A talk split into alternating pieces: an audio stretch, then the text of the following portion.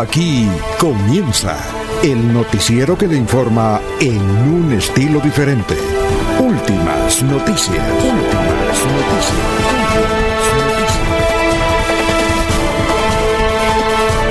La información analizada por los expertos, sin sesgos, explicada con detalles, sin tanta carreta. Últimas noticias por Radio Melodía, también por Facebook y YouTube Radio Melodía. Director Alfonso Pineda Chaparro.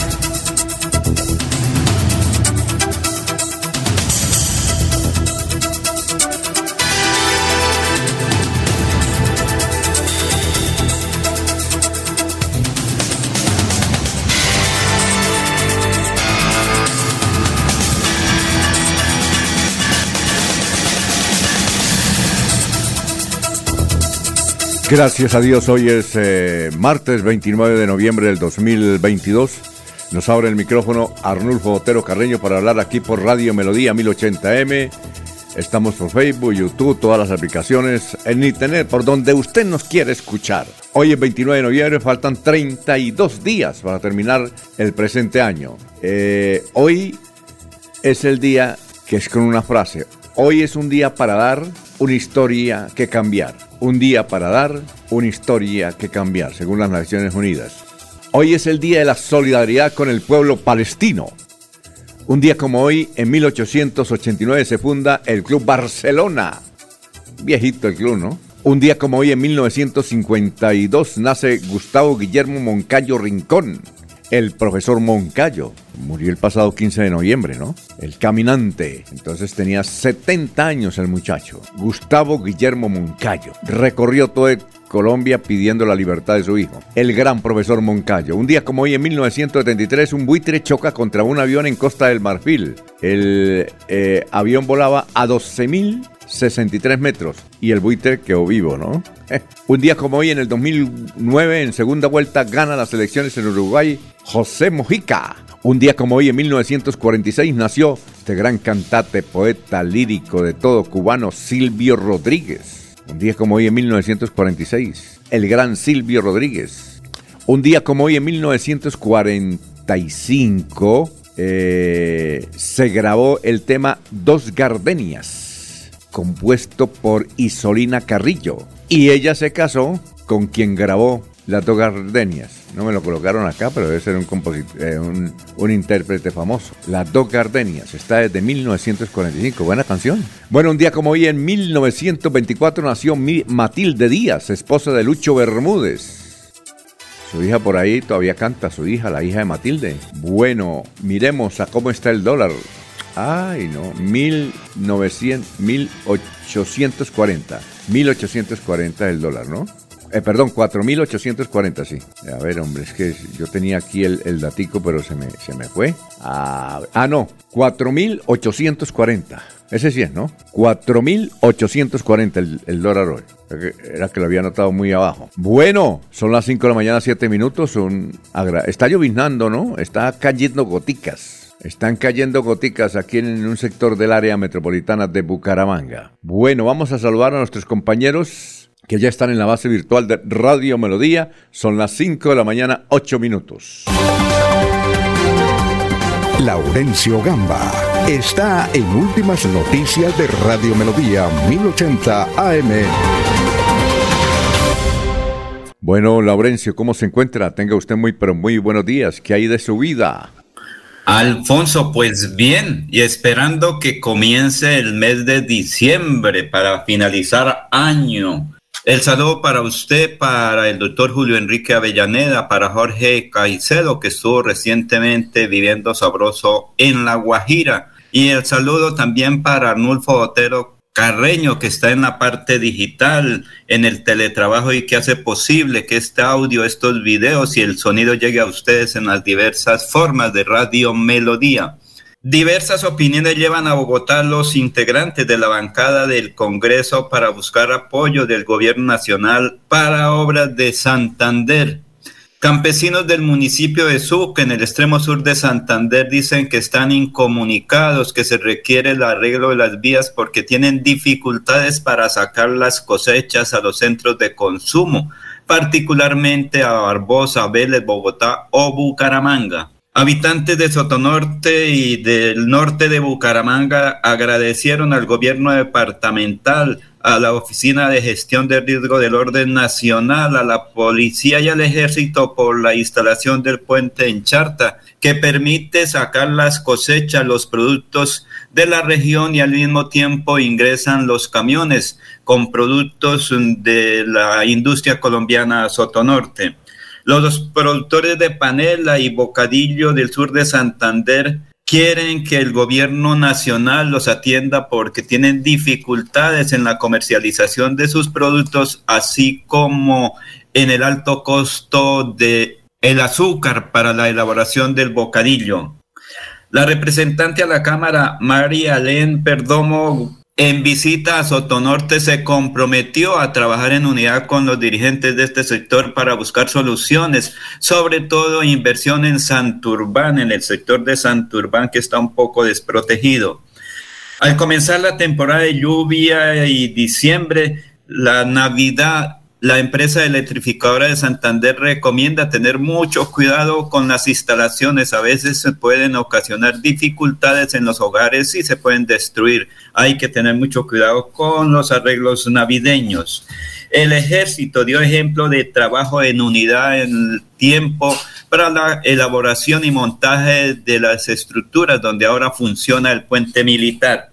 Colazó Bucaramanga, taxista, sí al pico y cédula para este gremio porque se están dificultando el ingreso de los recursos. Aquí está precisamente un taxista que nos habla sobre la situación que tienen que vivir diariamente los conductores del Poder Amarillo.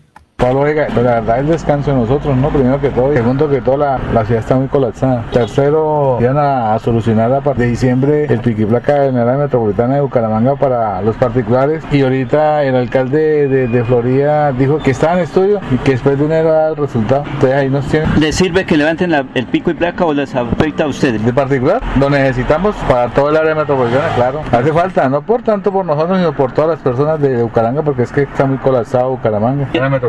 Y en el caso de los taxistas, que todos salgan a trabajar. No, me parece porque el descanso uno, no hay descanso, salen 2.000 taxis a trabajar, es complicado. Entonces los perjudican, ¿no logran tener la tarifa o lograrlo del día? No, el trabajo se ha bajado como un 40%, la verdad que sí, el trabajo está complicado. Yo por ejemplo antes normalmente llegaba a las 8 de la noche a la casa y estoy llegando a las 11, 11 y cuarto, 11 y media.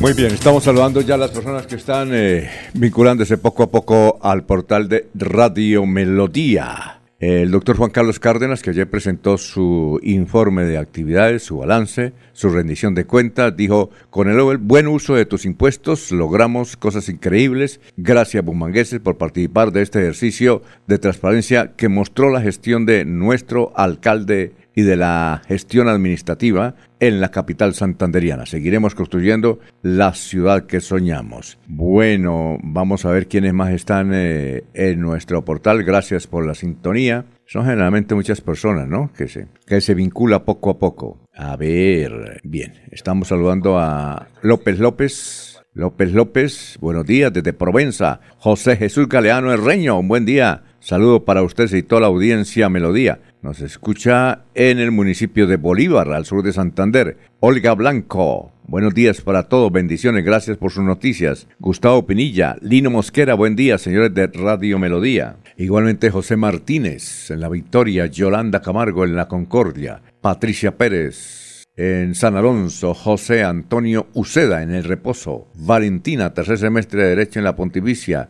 Reinaldo Atuesta, que nos envía un video donde está el pesebre espectacular de la catedral eh, eh, atravesada de Vélez. Tremendo pesebre, hay que ir a, a mirarlo. Solo para don Gustavo Jerez Belandia, para Octavio Guarín, joven y dinámico presidente de la Junta de Acción Comunal del Barrio La Ceiba, Luis Fernando García, Trabajo en el Congreso en Bogotá. Ah, bueno, médico Aldana. El médico Aldana nos envía este mensaje. Vamos a leerlo a los oyentes porque es interesante. Él eh, es un oyente y entonces eh, siempre está bien dateado el médico, nos manda cositas. Dice, buenos días, para informarles que ayer salió una amnistía con el tránsito para pagar las multas en todo el país, ingresando a la página del CIMIT con cédula, eh, coloca la cédula y le sale el valor de las multas y en cuánto les queda. Generalmente, vea, están rebajando, todas las multas quedan en 73 mil.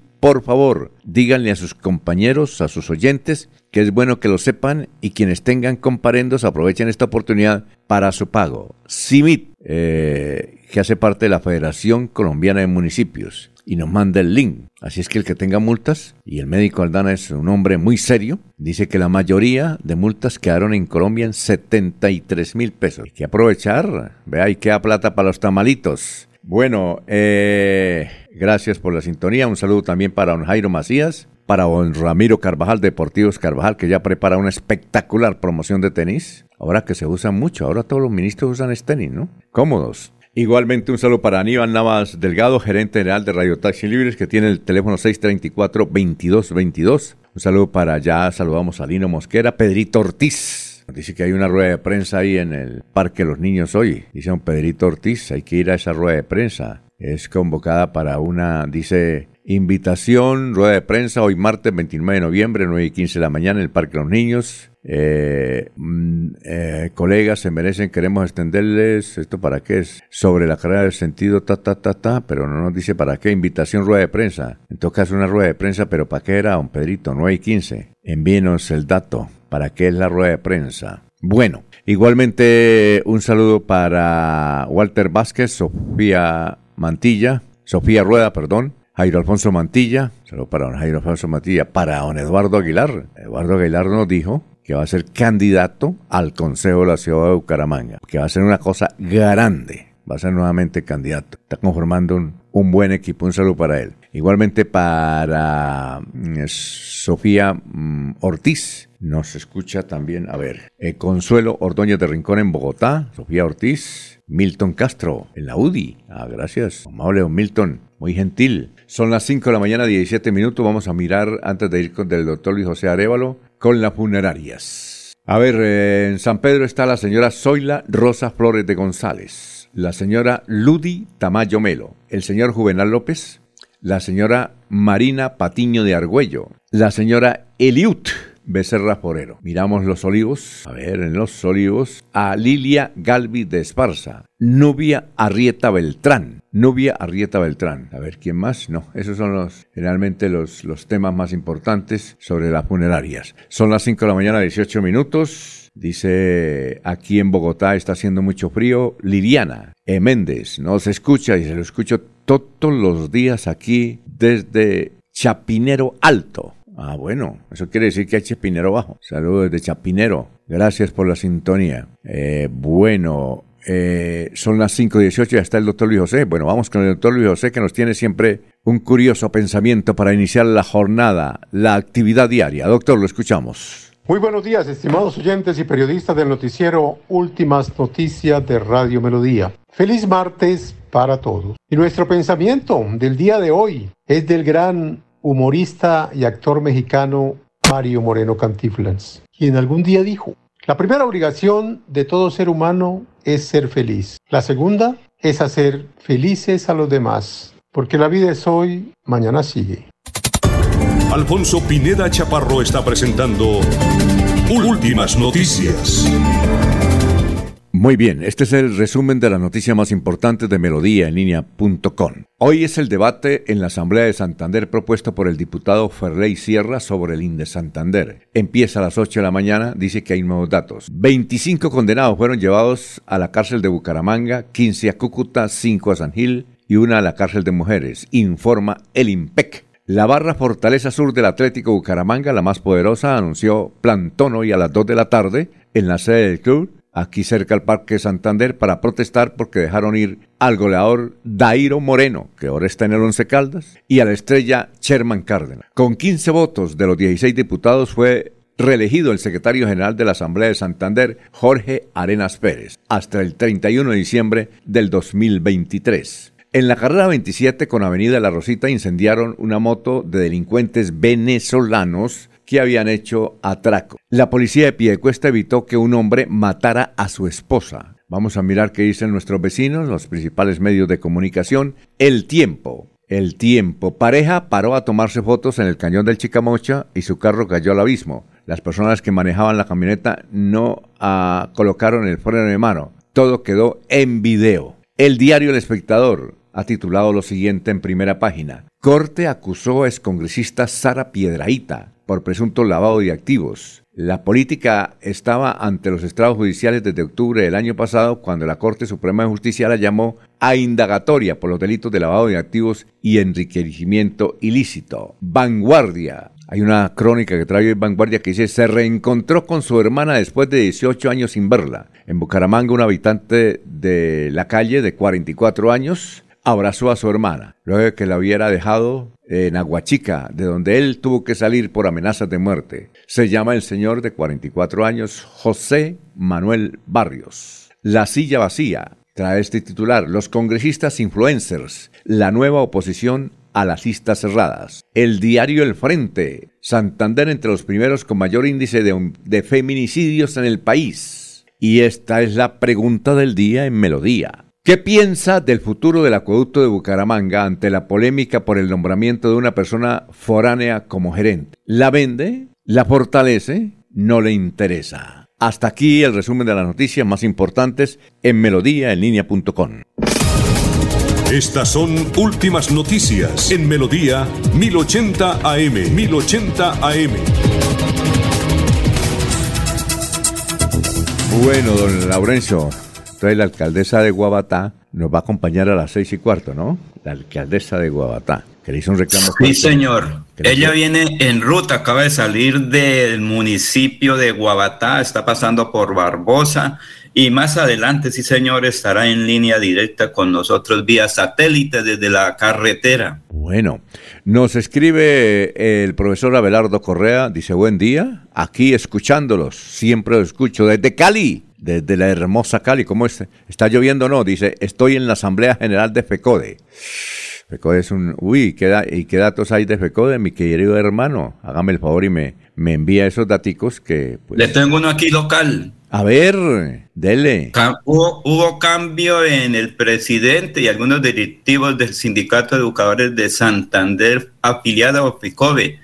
Me dicen que una persona natural de San Gil, Socorro es el nuevo presidente, Quique, eh, bueno, me olvido ahorita el apellido, pero es un docente que llega a la presidencia del Sindicato de Educadores de Santander. A ver, don Abelardo, don Abelardo Correa, que está en el Congreso de FECODE en Cali, díganos quiénes, quiénes son de la Junta Directiva. Entonces, presidente Quique, ¿y quiénes más quedaron? hay una señora que ahora la eh, creo que es la tesorera. Es que entiendo que hace un mes, un mes murió el tesorero del sindicato de educadores de Santander. Entonces, necesariamente tenían que nombrar una persona ahí en, el, en la tesorería. Y, no recuerdo su nombre. Aprovecharon. El vicepresidente del sindicato. Ah, pero que van a trabajar en unidad, dicen ellos. Bueno, pero aprovecharon y todavía hicieron revolcón. no? no, pues es un acuerdo interno que sale el señor González y ingresa Quique, como se le conoce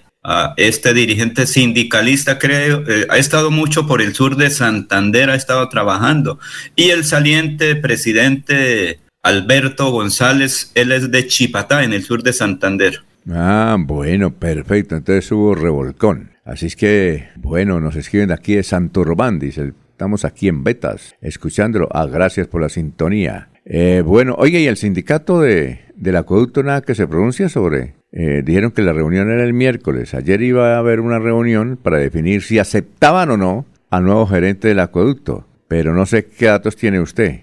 Alfonso, creo que ya en una primera instancia el sindicato de trabajadores del acueducto pues ha dicho que no aceptan porque aquí hay mucha gente profesional que reúne las condiciones. Y cuando dicen que, no aceptan, y cuando dicen que no aceptan es qué? ¿Por qué no aceptan? que debe ser un santanderiano, por lo menos, que es una persona manizalita que no conoce mucho la situación de Bucaramanga y de la región. Claro, él puede ser muy experto en el manejo de aguas, porque eso sí siempre ha estado pendiente del agua, pero en el caso de Bucaramanga, es, digamos que debe ser muy especial. Recuerde lo que nos dijo ayer um, un dirigente de Charta, el señor um, Pinzón, que se requiere que con urgencia se hagan una serie de inversiones en Sotonorte porque hay, por ejemplo, compromiso de pavimentar la vía ahí del norte de Bucaramanga hasta los tanques o donde está ahora la represa y que no se ha cumplido. Salir de Bucaramanga hacia Sotonorte es una dificultad enorme por el mal estado de la vía. Sí, señor. Eh, eso sí es cierto. Ya aquí nos escribe Abelardo Correa, vamos a ver qué nos dice, pero antes nos informan desde Barranca Bermeja sobre el asesinato de dos personas en la vereda Campogala. Las autoridades eh, informaron que asesinaron a Carlos Valderrama de 35 años y a Manuel Felipe Nieto Rivas de 17. Fueron atacados a bala en el corregimiento El Llanito, concretamente en Campo Gala. En las últimas horas están investigando. Sigue la violencia en la ciudad de Barranca Bermeja. Bueno, vamos a ver qué nos dice desde la ciudad de Cali, donde está don Eduardo Correa. Y, oiga, allá en cualquier parte. Es que es lo bonito del Internet, ¿no? Ahora lo escuchan de cualquier parte. Eh, ahí va a estar, dice que va a estar hoy en la, en la asamblea de FECODE en Cali, va a estar el presidente Petro, lo están, lo están esperando, ¿no? Presidente Petro. Eh, bien, dice vigésima primera asamblea general de FECODE, que empieza hoy en Cali. Ah, bueno, don Abelardo, y cuéntenos, ¿quién es el nuevo presidente, el nuevo presidente de el Sindicato de Educadores de Santander que hubo revolcón? Don Laurencio no se acuerda de los nombres. ¿Ah? Bueno, muchas gracias por enviarnos la información. A las 8 de la mañana es el acto de, instalación. Bien, en el Hotel eh, Espihuac, en la ciudad de Cali. Muchas gracias, don Abelardo. Sigue así. Entréguenos, don Abelardo, porque es que mm, eh, no, no recuerdo el nombre, don Laurencio, del nuevo presidente del Sindicato de Educadores de Antes ese sindicato, don Laurencio, lo manejaba Luis Alberto Gil, ¿no? Era el que dijera él. Duró en varios periodos, como en la década del 90 lo manejaba era Luis Alberto Gil, ¿no es cierto? sí, señor, y con Sol Salud, que después se transformó, recuerdan que era FinSema, y ahora, quién, Sol Salud. ahora ¿quién maneja el, sindicato? ¿Quién lo maneja? Diversos pensamientos, Alfonso, diversos pensamientos, desde el polo maestro hasta liberales, conservadores, y gente progresista. Uribista, oiga, venga. Uribista yo no creo que haya en el sindicato educador. Progresistas. Pero uribistas no, eso sí. Creo que hay una persona por ahí que ella dice, pues yo soy uribista, así me tilden de, la derecha, pero eh, defiendo mis, mis conocimientos partidistas, pero allá soy un poco neutral. Ah, muy bien. Bueno, Mónica Rodríguez nos escucha en el barrio Lagos 2. Seguimos saludando a las personas. Eh, eh, don Gustavo Jerez Belandia, el sargento, también nos escucha. ese nos manda oraciones, ¿no? Y eso está bien, es que nos mande oraciones. Mucho. Hay una señora que me manda una oración porque es que está muy larga. Dice, vea, premieme con leer, leer las oraciones. Una oración del Santo Padre. Ya me perdió, toca que me la vuelva a enviar. Bueno, Edinson Cala, a ver, dice Kiki Acosta, del Socorro, don Laurencio. Con sí, señor, Kiki Acosta es del Socorro, sí, hermano con origen de una persona que usted conoce, un dirigente destacado. ¿Cuál? Su amigo Acosta. ¿Cuál Acosta? ¿Recuerda? ¿Cuál? Uno que va a la triada, muy amigo de Julio Velasco, de, ¿Acosta? él ahí. Sí, Acosta. A ver, ¿quién será? Bueno, Edinson, a ver, don Edinson, ¿quién es el amigo, el hermano de Kiki Acosta? Dice del Socorro, con origen de, de Cabrera, es el nuevo presidente del CES. Así es Florida Blanca. Buenos días desde Soacha. Uy, esta, esta dirigente de Florida Blanca está en Soacha. Soacha es una ciudad inmensa pegada a la ciudad de Bogotá. Es grandísimo. Soache es suprema, es como dos veces Bucaramanga, yo creo que más. Gustavo Pinilla Gómez dice, anoche en el sector de cabecera fue nuevamente tomado por un grupo grande de desadaptados en motocicletas. No hay quien pare a estos pendejos. Por el barrio Poblado Girón también estuvieron. Eh, nos saluda Edinson Cala desde el Palmar. Ah, Edinson está desde el Palmar. Con razón que nos dicen que Kiki Acosta es el nuevo presidente ¿De qué sector será? ¿Será de qué? De la, de la oposición. Hay, aquí nos dice un caballero, no me nombre, pero hay un departamento donde los de FECODES todos son uribistas. Eso sí es raro, ¿no? No, Alfonso, porque es que ellos son, acuerde que lo más importante es que sean nombrados, después ya toman sus propias decisiones y se sindicalizan y ahí están, recuerde que hasta los 70 años pueden trabajar o 75 años los docentes, entonces después de que son nombrados ahí en carrera administrativa, entre comillas, pues duran eternamente y las decisiones políticas, sí, eso eh, Enrique Acosta no sé si es de tendencia un poco liberal, de ah, pensamiento por lo menos. Ah, bueno. ¿No será de Jaimito? Debe ser de Jaimito, ¿no? Son las No, no, no tanto, no tanto. Además, ah, de liberal me refiero que, que, es amplio, que es demócrata, como dicen las personas, eh, socialista, raticos, y de todo un poco.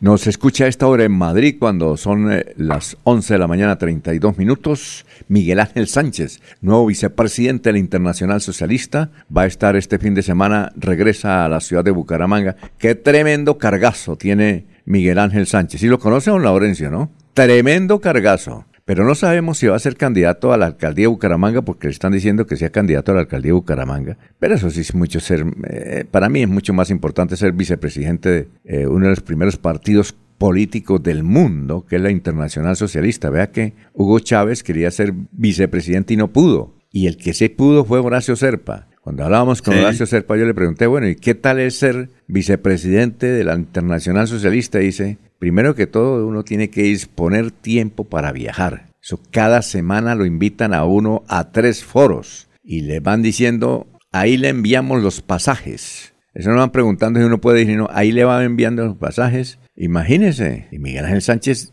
¿qué debería pensar en la alcaldía de Bucaramanga, no? Eso. Aproveche la oportunidad porque va a estar allá con todos los jefes de Estado del mundo. No le digo que Hugo Chávez estuvo bregando para ser vicepresidente de la Internacional Socialista y no pudo. Lo hizo el doctor Horacio Serpa Uribe y eso, él decía, no, cada ocho días me invitaban a, dos foros, a Holanda, a Suiza, y allá hacen foros políticos impresionantes. Yo no podía ir eh, cuando eso estaba, eh, era gobernador del departamento de Santander o estaba de candidato, iba a ser candidato a la gobernación de Santander. Muy bien, también eh, nos saluda Víctor Julio Niño Gel Galvez, fue mi jefe en Caracol, fue presidente nacional de Caracol, vea usted. Gracias, don Víctor. Nos, nos abruma con su audiencia en la ciudad de Bogotá. Vamos a una pausa, son las cinco, que ya está, allá está Jorge. Vamos primero a una pausa porque ya está preparado don Jorge Caice. Vamos a una pausa, son las 5.34. En Hogar como Ultrasan, encuentra en todas nuestras tiendas lavadoras, neveras, televisores, mini componentes y muchos productos de la marca LG que puedes comprar de contado o a crédito por nuestros convenios con electrificadoras y libranza. Encuéntranos también en comultrasan.com. Vigilado Super Solidaria. Invitamos a todos los contribuyentes de Florida Blanca a estar al día con el impuesto predial, de alumbrado público y de industria y comercio. Recuerde que si no realiza el pago, se iniciarán procesos coactivos, secuestro, embargos o remate de bienes. Evite sanciones. Estar al día con los pagos es un deber de los ciudadanos. Para mayor información, acercarse al primer piso de la alcaldía o ingresando a la página web www.floridablanca.gov.co. Estudie en Uniciencia es de 1.250.000 pesos. Horarios flexibles, calidad docente y educación al mejor precio. Uniciencia te acerca a tus metas. Matricúlate en el 317-667-0986 www.uniciencia.edu.co. Matricúlate en el 317-667-0986 o si no, en la página uniciencia.edu.co. Cada día trabajamos para estar cerca de ti. Te brindamos soluciones para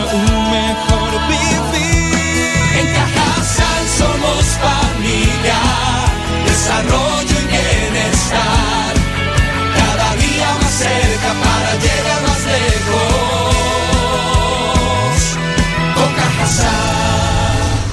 Vigilado Supersubsidio. El Mesías llega a Bucaramanga. Gran concierto de Navidad con más de 70 artistas en escena. Coral Luis, Orquesta Sinfónica de la UNAM y solistas de talla internacional interpretan El Mesías de Handel. Únicas funciones, 20 y 21 de diciembre. Auditorio Luis A. Calvo. Compra tus entradas en latiquetera.com. Una realización de Cajazán. Patrocinan Clínica Foscal, WIS, Alcaldía Bucaramanga, 400 años. Vigilado Supersubsidio. se va la noche y llega últimas noticias. Empezar el día bien informado y con entusiasmo.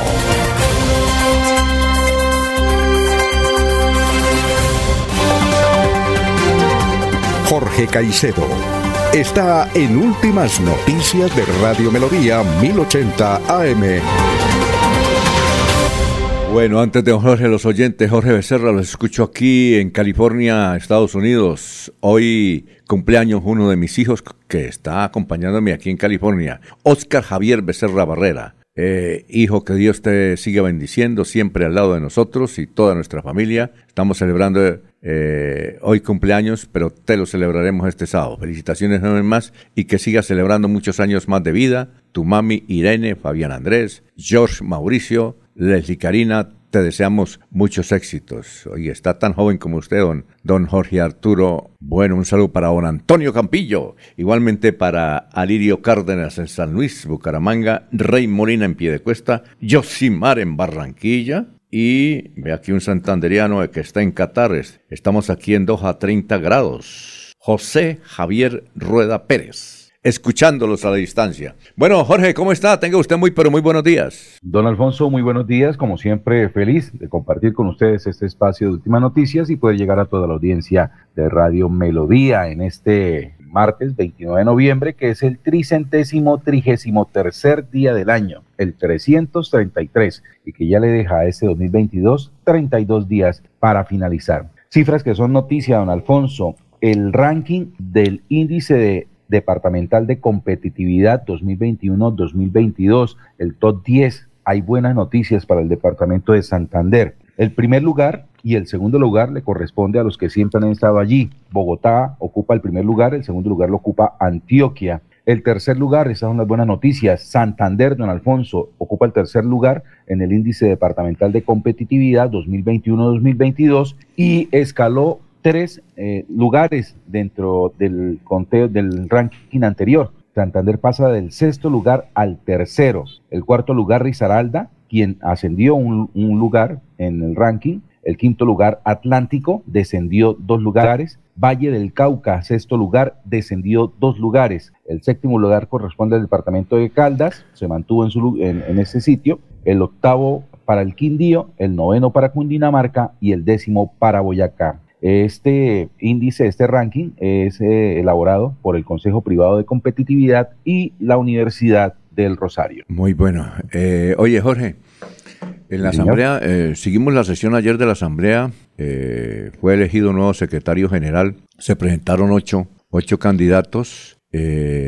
bueno, ahí la mayoría votó por, por Jorge Arenas Pérez. ¿Usted sabe cómo le dicen a Jorge? Mm, sí, señor. Bueno, y, y, pues yo no le decía así porque pensé que él se, se ponía bravo y una vez dijo, no, coloque ahí. Una vez me dio el teléfono y yo le dije, bueno, Jorge Arenas, dijo, coloque Sapo Arenas. Él mismo me dijo, dijo, a mí me conocen así cariñosamente, ¿no? Como, como chapitas. Chapita me dice, no, mano, menciona mi chapita, era que mi papá le decían chapas y yo, yo me siento orgulloso del término, pero es como despectivo, ¿no? Pero sí, claro, por supuesto. No, pero. Por supuesto, efectivo. Pero no, en el caso del ingeniero Arenas es. Sí. Es yo la verdad no, no lo, llamo. No, a mí me da pena.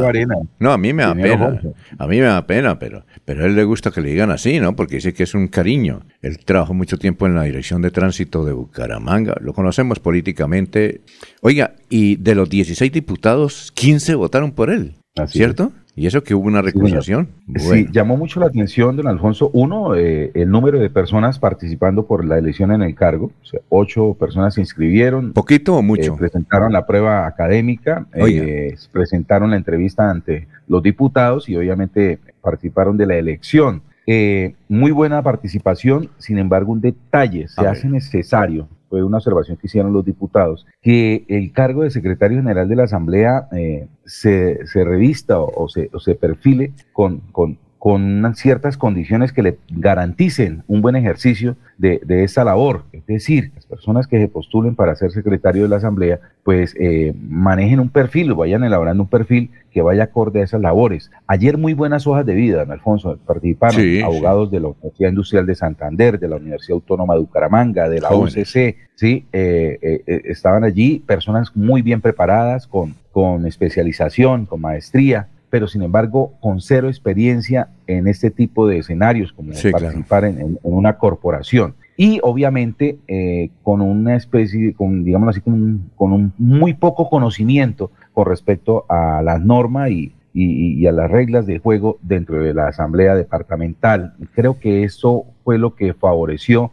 al ingeniero Jorge Arenas Pérez en, esta nueva elección como secretario general de la Asamblea de Santander, porque mm, frente a los demás candidatos o opcionados para ocupar el cargo, que ocuparon además, que obtuvieron muy buen puntaje en, los en, la, prueba académica, eh, la experiencia sí les hizo falta y usted sabe que en la Asamblea por el nivel de trabajo por la cantidad de trabajo que existe, pues no se pueden cometer errores y no se pueden improvisar.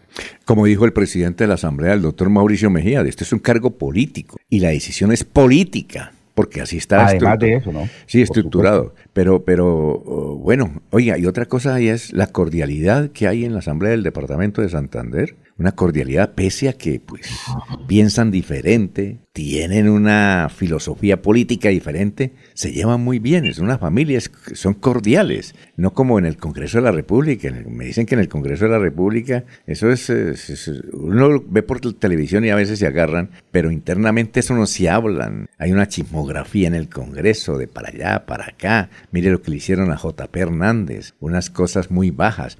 Pero en cambio en la Asamblea de Santander, que es difícil en una corporación tener esa unidad, se mantiene esa unidad, ¿no? Es decir, son críticos, son fuertes, duros, pero entre ellos son amigos, es decir, esa amistad sigue, ¿no? Eso es un ejemplo, porque eso casi, casi nunca se logra. Y ayer en la Asamblea del Departamento de Santander hizo eso. Eh, eh, yo pensé que se iban a presentar más, no se presentaron más, son ocho, usted dice que son muchos. Yo lo que creo es que, por ejemplo, en el Consejo de Bucaramanga, sí, se voy a preguntar porque creo que hasta ayer había plazo para inscribirse, es que el sueldazo del secretario general del, del Consejo de Bucaramanga es uno de los más altos de Colombia, casi 14 millones de pesos al mes, con todos los juguetes, ¿no? Con todos los juguetes, ¿o no? Entonces, eh, pero también son decisiones políticas. Y como decía el doctor Mauricio... Exactamente del ejercicio de la política, eh, creo que eso también le hizo falta a algunos de los aspirantes que se enfrentaron en la asamblea. Es que es válido, es válido que si usted aspira por lo menos a este tipo de cargos,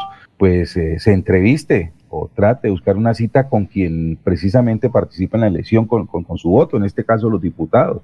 Es que no es pecado llegar a buscar una cita con ellos y presentarle personalmente. Mire, yo quiero llegar a este cargo como secretario general de la Asamblea, tengo esta esta, esta proyección. Oye, el secretario general, sí, el que el secretario general de la Asamblea tiene personal administrativo al lado, obviamente, ¿no? Sí, señor, hay una planta. Bueno, eh, uno debe empezar, si yo fuera a ser secretario general, porque eso ese era mi consejo que yo le decía a, a Marcos Perales Jr., que una vez intentó, primero trabaje en la secretaría ahí, segundo al mando, ¿no? Mirando, observando, ta, ta, ta, ta, ta. Le coge el hilo y para adelante, ¿no? Y para que lo bajen, para que lo bajen es muy difícil. Lleva al secretario del, del Senado de la República, don Gregorio.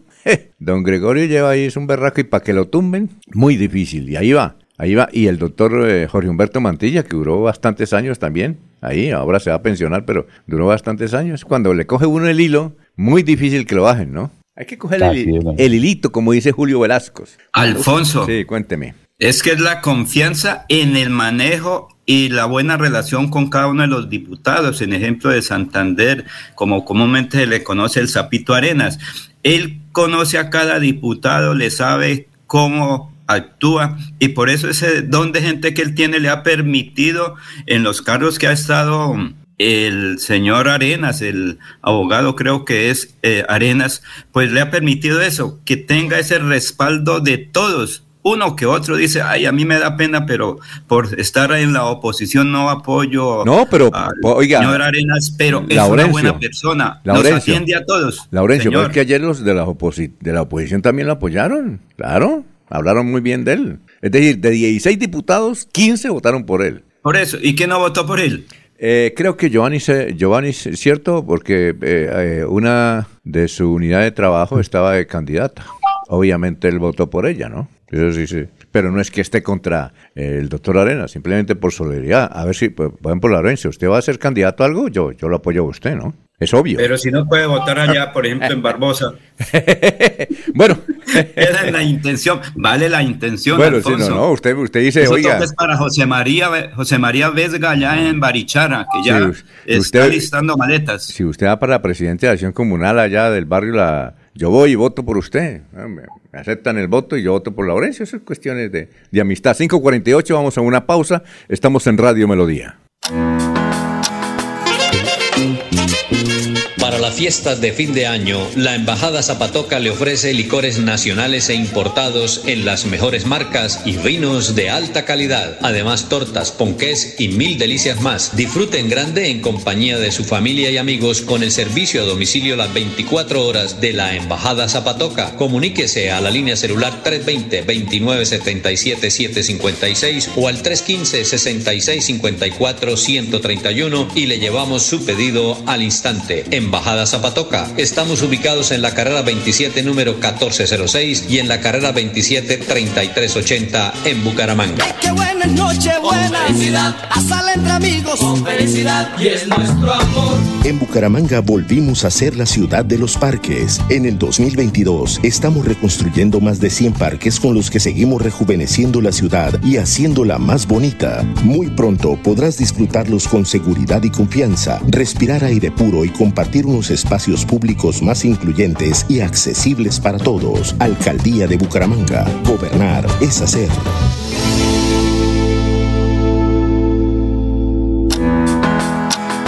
En esta cuña no queremos venderte nada, solo queremos darte 20 segundos para que puedas dar gracias por cada experiencia de amor que te ha llevado a donde estás hoy.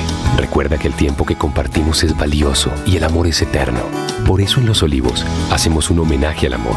Los Olivos, un homenaje al amor. Estudia en Uniciencia es de 1.250.000 pesos. Horarios flexibles, calidad docente y educación al mejor precio. Uniciencia te acerca a tus metas. Matricúlate en el 317-667-0986 www.uniciencia.edu.co Matricúlate en el 317-667-0986 o si no, en la página uniciencia.edu.co. ¿Sabías que en promedio una persona produce semanalmente 4 kilos de residuos orgánicos que terminan en los rellenos sanitarios? La buena noticia es que solo se necesitarían 5 moscas soldado negro y 2.000 de sus larvas para convertir esos residuos en abonos. Una solución feliz para las larvas, para cientos de gallinas y peces y para el planeta. CAS Santander. Soluciones inspiradas, derivadas y basadas en la naturaleza. Se va la noche y llega últimas noticias. Todos los días, desde las 5 de la mañana, empezar el día bien informado y con entusiasmo.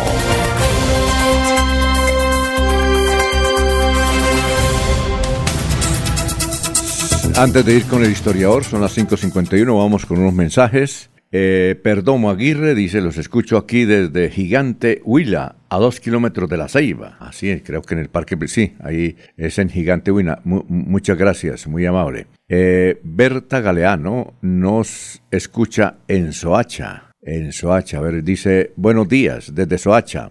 Soy representante de Así Florida Blanca y estamos acá dando a conocer este maravilloso trabajo de emprendimiento con personas con discapacidad, cuidadores familiares y familias unidas por la discapacidad que hemos desarrollado en Florida Blanca, nos dice Berta Galeano desde Soacha. También Anuar Carrillo en cabecera, Jenny eh, Martínez eh, en Lebrija. Oiga, Jorge, eh, entonces se fue un santanderiano a llevar hormiguitas culonas a, a Qatar, ¿no? Ayer la repartió en el partido entre Portugal y Uruguay. Oiga, a mí me parece, él se llama Pedro, pero a mí me parece que este señor es el que está en Medellín, que una vez Eliezer le hizo una entrevista. Físicamente es muy parecido. ¿Usted tiene algún otro dato o no? Este es Pedro Murillo, don Alfonso. Ah, la información la envía precisamente un amigo de él. Pedro Murillo es docente en el municipio de Mogotes. Ah, no, entonces no es, es que parece el, uno que hizo eh, hace unos meses Eliezer Galvis en, en Medellín, donde estaba vendiendo culonas. Antes Pedro Murillo, es docente. Sí, señor, docente en el municipio de Mogotes y ayer quedó registrado en la transmisión del partido entre Portugal y, ¿cómo es? De Portugal y Uruguay. Y Uruguay, sí, señor. Portugal y, y comerían, yo creo que sí, ¿no? Tostaditas. Alfonso. Oiga, pero yo no sé cómo, cómo hizo para llevarlas, porque eso en el aeropuerto, lo que cuando uno lleva animales o alguna cosa, eso, eso es un lío, es un tremendo lío. Un No, tremendo con los lío. alimentos no hay problema, don Alfonso. No, pues sí, no, sí, sí ponen, eh, al menos en Estados Unidos ponen, no sé si él pasó por Estados Un Unidos. permiso especial, Alfonso. No, pero un es- permiso especial del ICA. Un- es un lío, es, es un lío. Es un lío, eso le baratan a uno todo. Mauricio. Mire, los que vayan a llevar bocadillos, sobre todo a Estados Unidos, a veces le baratan las cajas y sobre todo arequipe. Entonces el, el gringuito ya mete el, inclusive mete el dedo allá para, para probarlo, entonces ya le daña a uno el regalo. Entonces es muy difícil, Laurencio, cargar animalitos por los aeropuertos. Eso no es fácil. Eso no es fácil. Además, por- Alfonso es con un permiso especial para, el- en el caso de, o sea, es una importación entre comillas y tiene que sacar un permiso de el ICA y creo que de INVIMA y registrarlo para poder llevar esos elementos. En el caso porque son unos emprendimientos, tienen permiso especial. Y me dicen que para mañana nos pueden colocar vía satélite. Un amigo que nos escucha dijo, yo estoy haciendo la gestión para que mañana los atienda allá en Qatar al señor Murilla, que es un buen amigo y que nos escucha todos los días. Aquí dice un amigo que está en sintonía. Ah, muy, ¿a Pedrito? ¿Nos va a tener a Pedrito mañana? Sí, él dijo que es un amigo que nos escucha todos los días y me dice, mañana si quiere lo, lo- le digo que esté pendiente para la entrevista. Ah, allá". claro, pero, pero aprobado. Aprobado de Cosalud, como dice el gordo Liscano. Otro, otro, otro hecho para agregar, don Alfonso, de don Pedro Murillo allí en Qatar es que lucía, luce la camiseta del Atlético Bucaramanga. Sí, señor. Durante el partido. Ah, sí, muy bien. Que bien santanderiano. Por fin se hizo famoso el Atlético Bucaramanga, ¿no? Bueno, son las 5.55, ya está ahí el historiador Carlos Augusto González con la historia y las noticias de hace 25 y hace 50 años. Doctor Carlos. Buenos días a la mesa de trabajo y a los oyentes. Esta fue la noticia más relevante de nuestro departamento de 50 años. Una comisión del Ministerio de Obras Públicas arribará en el curso de la presente semana a esta capital con el fin de evaluar los estudios realizados tendientes a darle solución al problema que acusa el acueducto de Bucaramanga. La alcaldía de Bucaramanga confirió a Gasosas y Pinto la orden de Bucaramanga en la categoría de Gran Cruz mediante decreto 288 expedido ayer. Y hace 25 años fue noticia lo siguiente. El ex candidato a la gobernación Gilberto Castilla Solano se lanzará al Senado de la República. Asimismo, en la asamblea realizada el pasado miércoles se le facultó para que inicie las gestiones necesarias para conformar la fórmula y la propuesta que le acompañará en su próxima campaña política. La lonja de propiedad raíz de Santander distinguió al constructor Rodolfo Hernández Suárez como el inmobiliario del año. El empresario se ha destacado por la creación del novedoso sistema de financiación de vivienda Plan 100, el cual merece importantes elogios en los diferentes círculos especializados del sector. Cordial saludo a todos. Siga usted, don Alfonso. Bueno, empezando por la Gran Cruz a Gaseosas y Pinto, que eh, cinco años antes había eh, regalado, hizo un concurso y regaló una casa en el barrio La Victoria. Gaseosas y Pinto. Eh, gaseosas y Pinto. Creo que, bueno, no sé si era don Ramón Pinto, el gerente general, o don creo que don Hipólito Pinto. No te, bueno, eso es historia patria, ¿no? Quienes actuaban activamente en esa época en Bucaramanga sabrán del asunto. Eh, Gilberto Castilla Solano, oye, ¿qué hay de la vida, don Laurencio, de Gilberto Castilla Solano? O- usted lo conoció también, Jorge, ¿no? A Gilberto, su señora madre eh, de Barranca Bermeja, Rosita. ¿Sí conoció, Jorge, a Gilberto Sí, claro, Castilla? Gilberto Casilla, sí, claro. Fue director de tránsito a los 22 años de...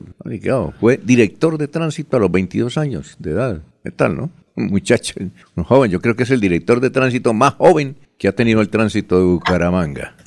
Muchas anécdotas con Gilberto Castilla, luego candidato a la gobernación del departamento de Santander. Y no sé, el, Laurencio, si fue candidato al Senado. ¿Sí alcanzó a ser candidato al Senado? Creo que sí. sí, ¿no? señor. Él era del sector de Consuelo Durán de Mustafa, recuerda Muy, para la muy, época. fe- muy feisalista. Sí, aspiró a ser senador de la República, eh, gobernador de Santander y no sé si alcalde de Barranca Bermeja, o estuvo proyectando su nombre para el primer cargo del puerto petrolero, ahora distrito especial. Bueno, y a Rodolfo Hernández le concedieron hace 25 años como el inmobiliario del año. No solamente ganó aquí el título, sino en Colombia. Nosotros le preguntamos en tantas entrevistas que se le han hecho con motivo de su actividad política, que eso del plan 100, ¿cómo fue? Dijo, no, imagínese, aquí hay una crisis tremenda en Colombia por el UPAC. Se estaban reventando todos. Recuerden ustedes el tétrico UPAC que acabó con el sector inmobiliario,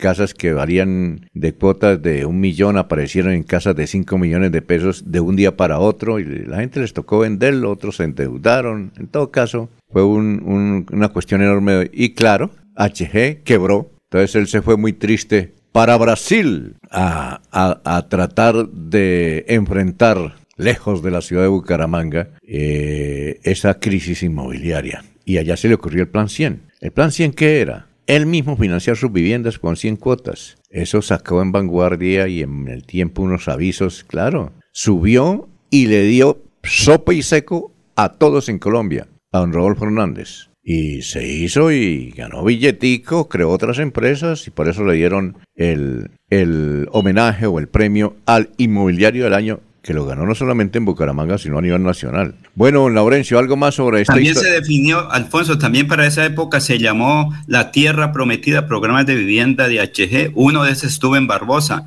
La Tierra Prometida. ¿Ese lo hizo al fin o no? Eh, pero otras personas, recuerde que por eso otro Rodolfo, Rodolfo Prada, estuvo eh, en un proceso que finalmente salió adelante, pero él estuvo ahí con algunas dificultades.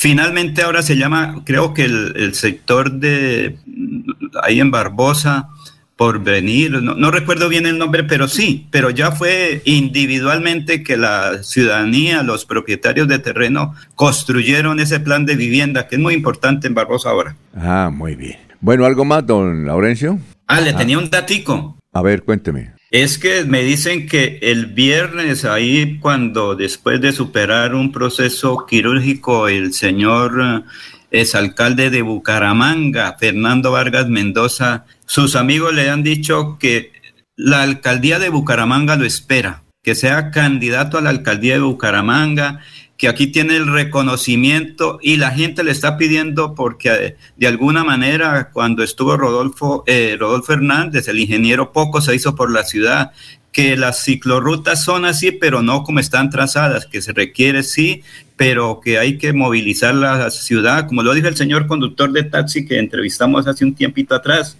Bucaramanga no tiene vías y que Fernando Vargas Mendoza es la persona que puede trabajar para eh, todo Oiga, venga, no, sabía, no sabíamos que estuvo malito, eh, pero ya está bien. Sí, sí, sí, ya, ya está bien, eso es lo que me dicen, sí, señor. Mire. Fue operado de apendicitis, creo que se llama. Ah, bueno, oiga, eh, eso es por comer grasoso. Es que hay mucha actividad, si es que no coma grasoso, don Laurencio. Cuando nos inviten, nos tiene que cambiar de restaurante, ¿yo? Sí, señor, y ahora pues toca. Muy bueno, muy, muy bueno, pero hay mucha grasa. No, yo le digo una cosa, Laurencio, anótelo ahí en el libro en el libro mayor, eh, don Fernando Vargas, bueno, si Fernando Vargas logra ser candidato a lo que sea, el tipo triunfa porque tiene muchos amigos, pero yo le digo una cosa, él no va a ser candidato, él no va a ser candidato, ni tampoco Jairo Alfonso Mantilla. Ah, hice una apuesta con un amigo suyo de Florida Blanca. A propósito, Alfonso, a, propósito. Cuéntame, hermano. Ayer estuve hablando vía satélite con Jairo Alfonso Mantilla durante una hora, ¿oyó? ¿Y qué? Y me dijo, la gente, mire, Laurencio, aquí tengo unos amigos que me están visitando y me están solicitando que sea candidato. Eh, la familia, un sector me dice que sí, otros que no. Aquí internamente mis dos hijos pues están de acuerdo en lo que yo decida. Sobre todo William dijo, papá, yo estoy para ser su gerente de campaña. Usted merece ser candidato y alcalde él merece, de Florida Blanca. Él merece ser candidato y sería un buen alcalde, doctor Jairo Alfonso. Parece que sí quiere, yo. Parece que sí. Pero las circunstancias, circunstancias, hay que mirar, él es un gran empresario que le da mucho empleo a Santander. Eso no es fácil.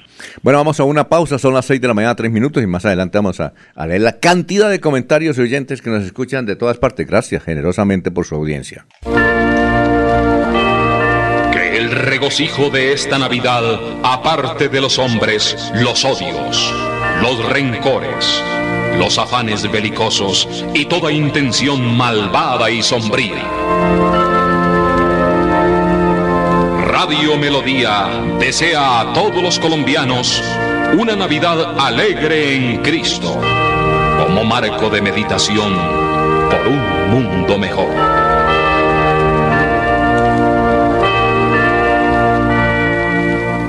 Qué tal que tu momento de la suerte sea este viernes con la Lotería Santander? Son 7.200 millones de pesos al premio mayor y muchas más oportunidades para ganar. Compra tu billete en los puntos autorizados o con tu lotero de confianza. Juega todos los viernes a las 11 de la noche. Lotería Santander. Solidez y confianza. Juegue limpio. Juegue legal. Bueno, hija, pilas con lo que va a estudiar después del colegio. Amor, ¿Qué se va a poner para el prom?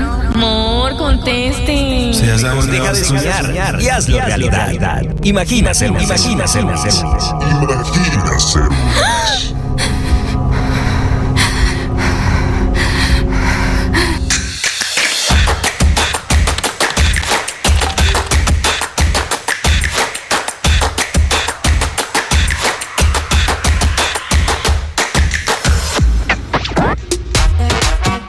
Cada vez estás más cerca de tu sueño de estudiar en la UIS. ¿Y tú? ¿Quieres ser UIS?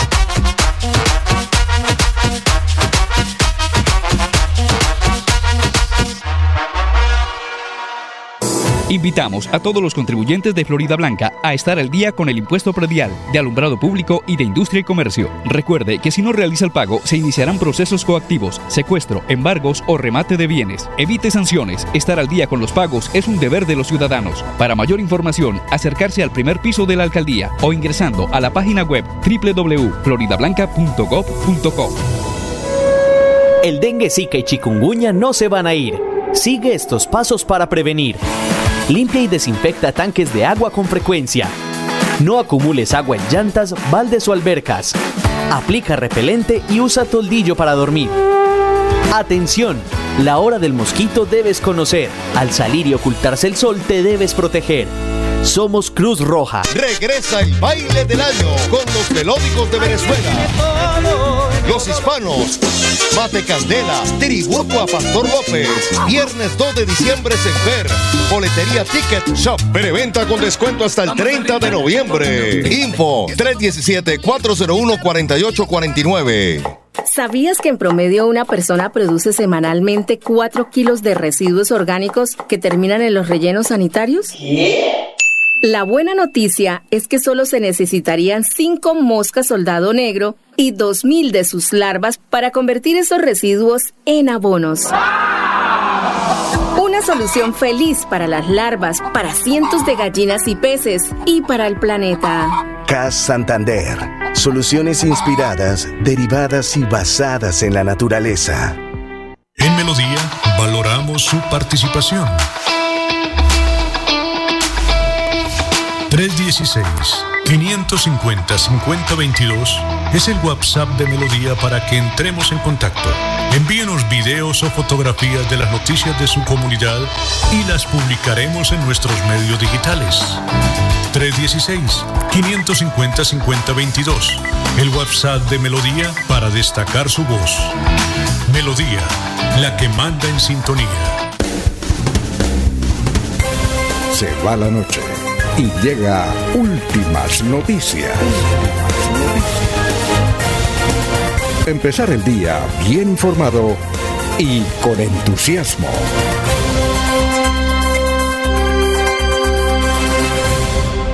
Tenemos a esta hora, 6 de la mañana, 7 minutos, al doctor Víctor Raúl Castillo, es el presidente de la Junta Directiva del Acueducto de, de, Bucaramanga. Doctor, lo hemos llamado. Tenga usted muy buenos días. Gracias por estar con nosotros. Eh, queremos preguntarle qué opina de las reacciones que ha tenido el hecho de que un caldense sea el nuevo gerente del acueducto. ¿Qué, puede responder? Hay muchas críticas, muchas opiniones, sobre todo gente que tiene alguna influencia en la sociedad santanderiana. ¿Cuál es su posición al respecto? Alfonso, muy buenos días. Eh, sí, efectivamente hemos visto que han habido muchas críticas eh, por el nombramiento de un gerente que no es de la región. Eh, eso, nosotros en la Junta Directiva eh, lo estuvimos analizando y creo que lo que hicimos fue escoger la mejor opción para este momento tan complejo que está teniendo el producto y que necesitamos un gerente con un perfil muy especial. Y eso fue lo que le encargamos a la empresa, a la empresa Casa Talentos que nos buscará hojas de vida. Ahora, eh, se habla por ahí, no sé si será cierto, que el proceso de selección fueron de uno o dos días. ¿Eso fue así? No, tan pronto renunció el gerente eh, anterior, el doctor Hernán Clavijo, eh, que desafortunadamente renunció para no inhabilitarse para las elecciones el 28 de noviembre. Ese mismo día arrancó el proceso de selección. El proceso de selección inicia con ah, una reunión de toda la junta directiva, revisando, porque recuerde que estábamos en un medio complejo donde hay unas denuncias de mm, algunos episodios de inmoralidad, de, de, corrupción dentro del acueducto. Eh, y en ese momento que veníamos ya desde hace tres meses trabajando, o más, desde que hace tres años venimos trabajando en esos temas de poder eh, tener la mayor transparencia en la, AMB, mm, nos encontramos sin gerente, con la desfortuna que el gerente, el segundo que venía en línea de mando, estaba siendo investigado y había sido sancionado y estaba por fuera de la empresa cumpliendo su sanción. Entonces nos encontramos en un momento crítico con unas denuncias de corrupción. Sin gerente, sin gerente, sin segundo eh, representante legal, primer representante legal suplente, porque estaba inhabilitado. Y entonces eh, decidimos en la Junta hacer una selección rápida, pero no es flash como dice la gente. Duramos desde el 28, que renunció el anterior, a las 6 de la mañana, que me dice, eh, doctor Castillo, voy a renunciar hoy, por favor acepten, que no quiero inhabilitarme. Hasta el 25, eh, en, ese mes, duramos en el proceso de selección. Hicimos muchas reuniones de junta directiva. Eh, otra cosa es el tema de la empresa Casa Talentos, que es diferente. Pero el proceso de elección de la junta directiva tuvimos más de seis largas reuniones de la junta para tomar la decisión, para conocer las hojas de vida, para hacer todo el proceso. Así que eh, se cae el peso en las personas que dicen que, son, que fue flash.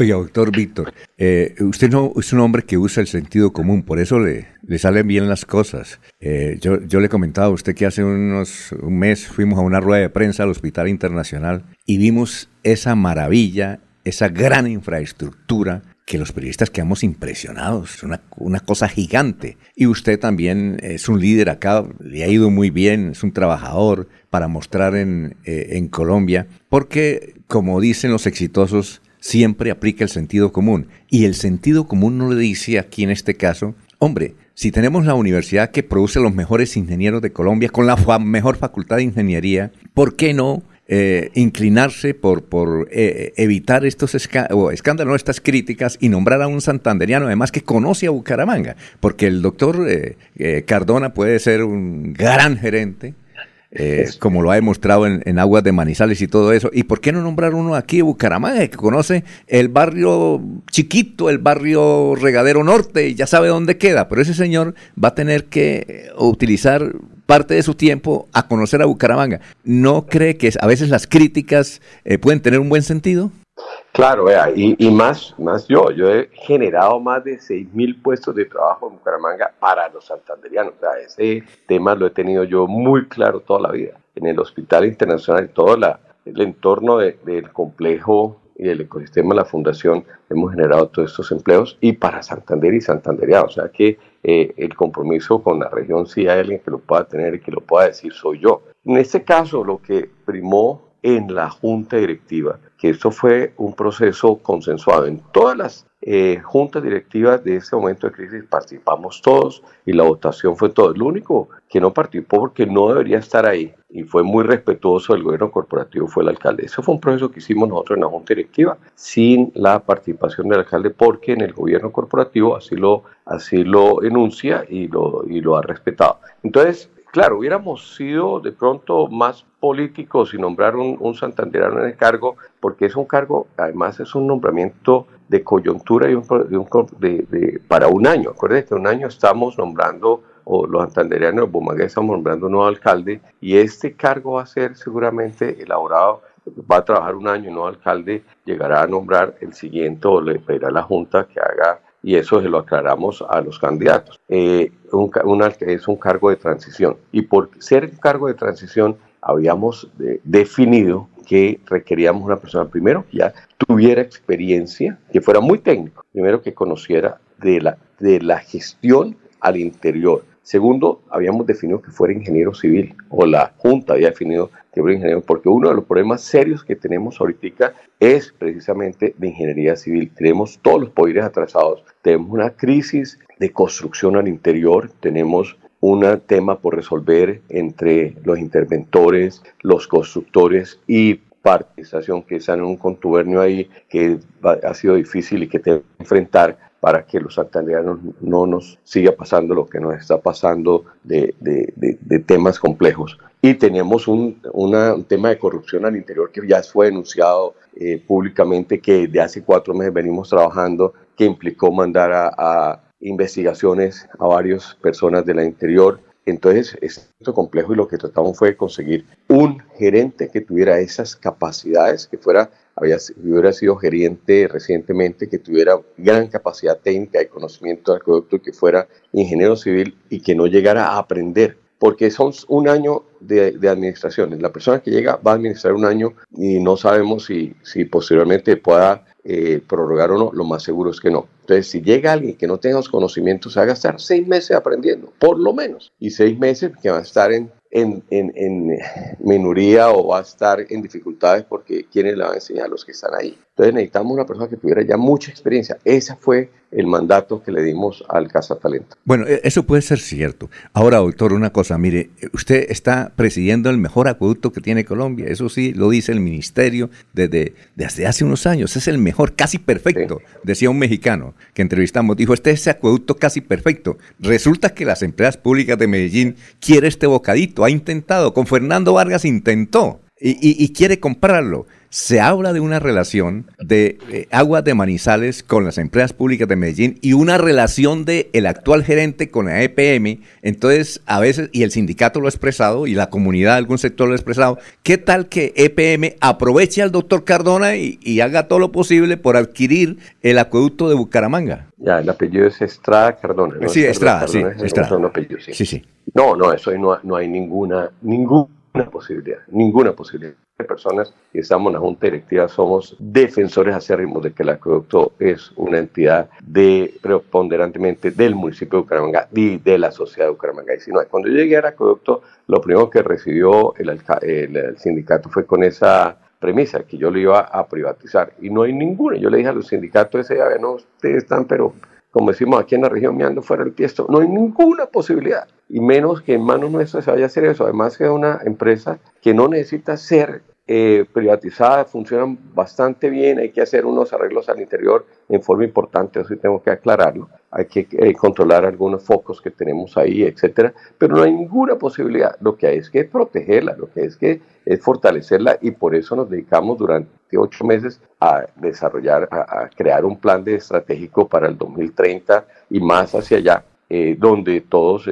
pusimos muchísimo tiempo, para generar esa estrategia y lo que hay que desarrollarla para el bien no solo del sino que queremos expandirlo y que ojalá pueda manejar todas eh, las aguas del departamento y otras regiones, más bien crecer eh, imitando EPM, pero no hay ninguna posibilidad. además, lo otro, estuve revisando y aguas de Manizales no tienen nada que ver con EPM, ahí hay otra, otra falacia enorme. Agua de Manizales es de Infi, Inficauca o Infimanizales, que es el, ah, la, una empresa del municipio, que es la dueña del, del 99.9% de las acciones. Así que eh, no hay tampoco ninguna relación por donde la hagan. Están tratando de mirar a ver por dónde pueden ah. atacar a este caballero que viene de gerente o a la Junta, pero lo que hicimos fue buscar la mejor opción para esta coyuntura institucional hoy, que es una coyuntura donde queremos preservar el acueducto y nos hemos metido a fondo la Junta Directiva en ese tema. Eh, eh, eh, doctor, unas últimas preguntitas. Sabemos que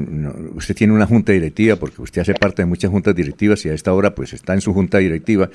quisiéramos preguntarle, también se habla de una relación con Mario Castaño, el senador que está en la cárcel por corrupción. ¿Ustedes vieron eso? ¿Ya investigaron si eso es cierto o, eso es que los críticos han tratado de, llevar más allá su inconformidad con esta designación? Sí, esto, esto yo personalmente eh, previamente lo había hecho.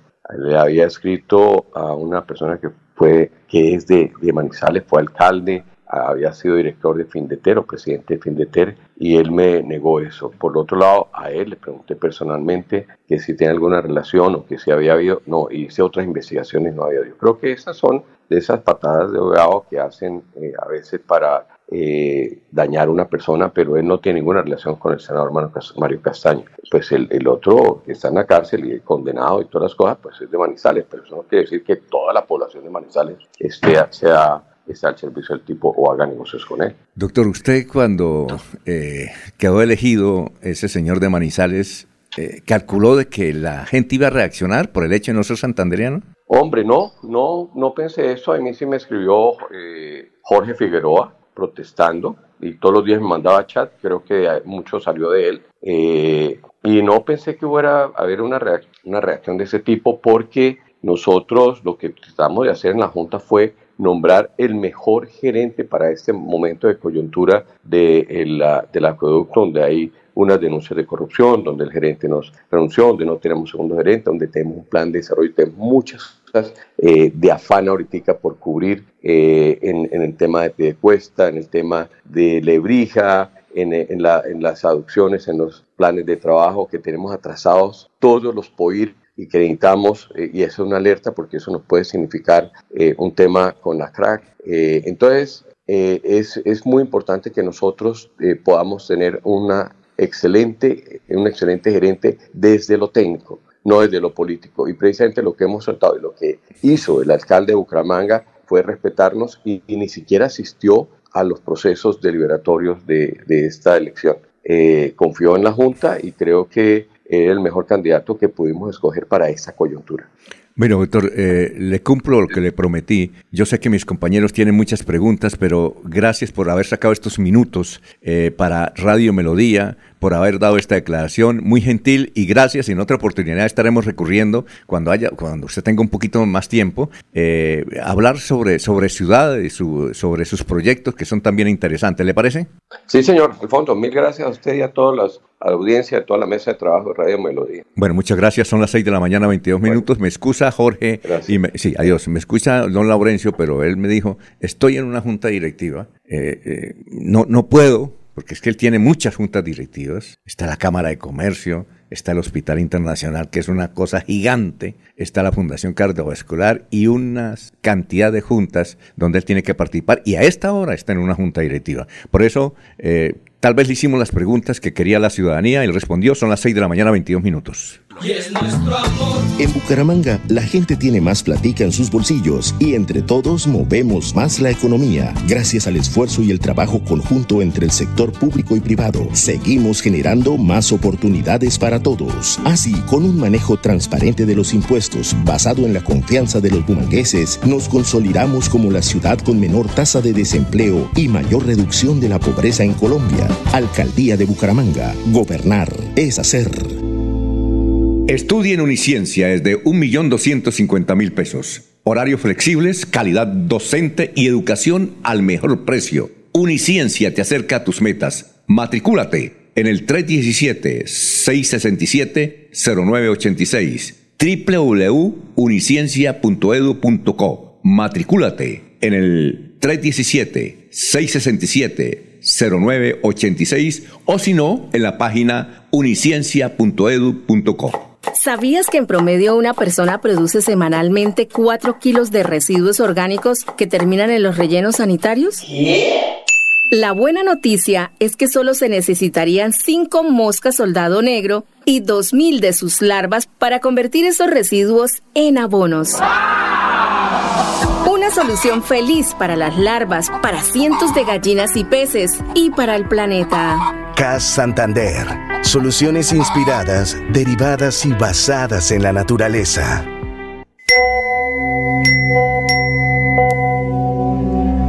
Bueno, hija, pilas con lo que va a estudiar después del colegio. Amor, ¿Qué se va a poner para el prom? Amor, conteste. Se ya Deja de soñar y hazlo realidad. Imagina ser imagina ser Imagina ser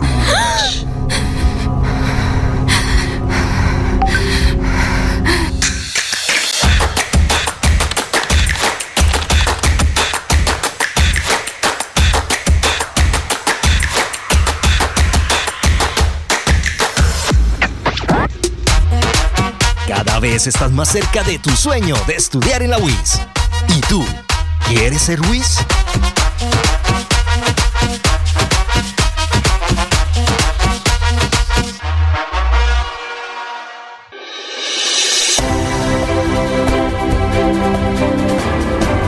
Información y análisis. Es el estilo de Últimas Noticias por Radio Melodía 1080 AM.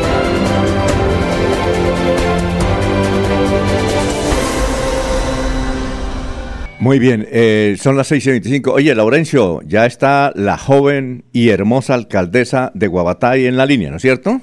Sí, señor. Angélica Quitián, alcaldesa de Guabatá, que ha tenido dificultades, viene en camino, Alfonso, ah, está mm, en línea, ahí está ya, sí, Perfecto. Eh, doctora Angélica, tenga usted muy buenos días, le saludamos aquí en Radio Melodía. Muy buenos días para todos los oyentes de este hermoso medio de comunicación, eh, Radio Melodía Bucaramanga. Un saludo muy especial a todos sus periodistas, al director Alfonso Pineda, al periodista Jorge Caicedo, a mi amigo Laurencio Gamba, eh, a Julio Enrique Avellaneda, eh, a Sergio Rafael Serrano, a Sabino Caballero, a todos ustedes un saludo muy especial eh, de su alcaldesa y amiga Angélica Quitián del municipio de Guabataz. Sí, recuerdo que cuando usted recién elegida hubo una reunión en el Club Campestre y yo fui a entrevistarle y le, pregunté, ¿usted es la señorita Guabatá o la alcaldesa de Guabatá?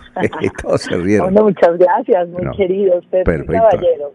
Muy bien. Oiga, le hemos enviado, la hemos llamado, doctora Angélica, eh, gracias por la comunicación con nosotros, porque usted en Cartagena eh, le dijo unas verdades al presidente Petro, entre otras, ayer pasamos el audio acá, donde le dijo, usted me va a perdonar, yo no soy de groserías, pero los campesinos de Colombia están comiendo mierda. ¿Qué reacción tuvo el presidente cuando usted le dijo eso? Pues es claro que eh, nuestro mandatario, primero, pues eh, fue una reacción, y quiero contextualizarlos un poquito, fue una reacción a la intervención anterior de nuestro presidente, en donde realmente pues habló de cosas importantes que necesita nuestro país, pero ahorita lo más urgente es esta ola invernal que vive eh, y que padece y que sufren nuestros campesinos a diario.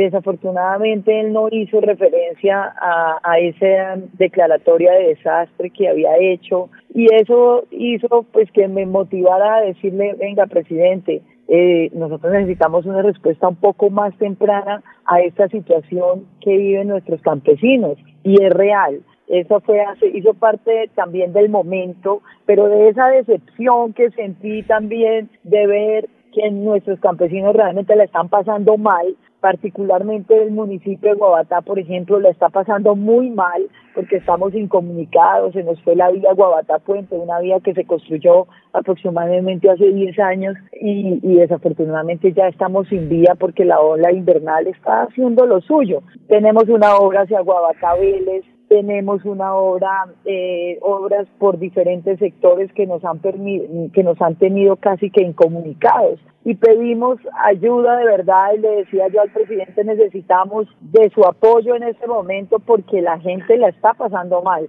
Pero realmente no no no sentí un eco no sé que le molestó eh, posiblemente que le hubiese hablado de las mariposas amarillas y de su eh, aroma de, café porque él hace referencia en las en las entrevistas internacionales a estas dos cosas y habla de un país que sí es maravilloso, pero que en este momento pues tiene una situación de ola invernal bastante compleja y no hay eco en el gobierno nacional. Nosotros los alcaldes tocamos las puertas a diario, pero desafortunadamente no hemos encontrado ese eco. Muy bien, a ver Jorge, usted tiene una pregunta para la alcaldesa de Guabatá, Jorge. Sí, con los buenos días para Angélica Quitián Cubides, la alcaldesa del municipio de Guabatá.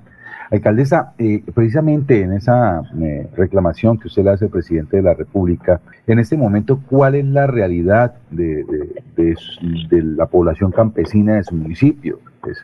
Es, una, es un municipio allí ubicado en, la, provincia comunera con vocación agrícola y obviamente pues dependen de esta actividad eh, buena parte de su economía. ¿Cuál es la realidad en este momento del campesino de Guabatá? Es un municipio de la provincia de Vélez, de la provincia de Vélez. Nosotros somos de vocación guayabera, somos la capital mundial de la guayaba. Eh, nosotros pasamos de tener cultivos que se hacían de manera silvestre a cultivos tecnificados de guayaba y tenemos la nuestra gran población, la mayoría de la población tiene cultivo tecnificado de guayaba. En este momento la situación con la guayaba es lamentable y triste. Ha sido una lucha constante que hemos tratado de dar, no solo con los industriales del bocadillo, sino tratar de que podamos vender este producto eh, eh, por kilos. Nosotros en este momento vendemos una canastilla de 25 kilos que está costando entre 4 mil y 7 mil pesos, dependiendo si la recogen. La inversión que nosotros ponemos en estos cultivos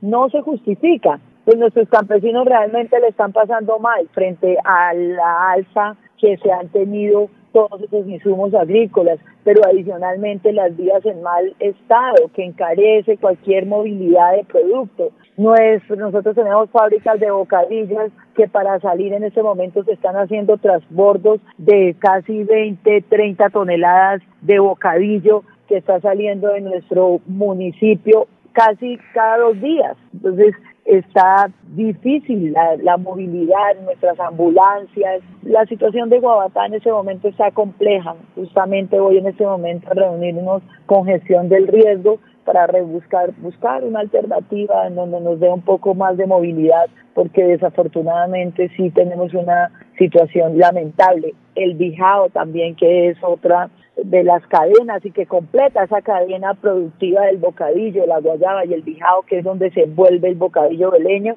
pues desafortunadamente también ha, tenido una baja, las granizadas las ha afectado muchísimo, tanta lluvia ha lastimado la hoja, entonces, eh, y, no veamos del gobierno como esa respuesta de decirle, venga, mis queridos campesinos, vamos a solucionar esto o vamos a, a trabajar en esto y nosotros los alcaldes, pues las herramientas que tenemos somos muy pocas. Yo soy un municipio de esta categoría que tengo en libre inversión 1.200 millones anuales para vías, para el campo, para vivienda, para agua potable, para solucionar todos los problemas, es demasiado difícil. A ver, don Laurencio.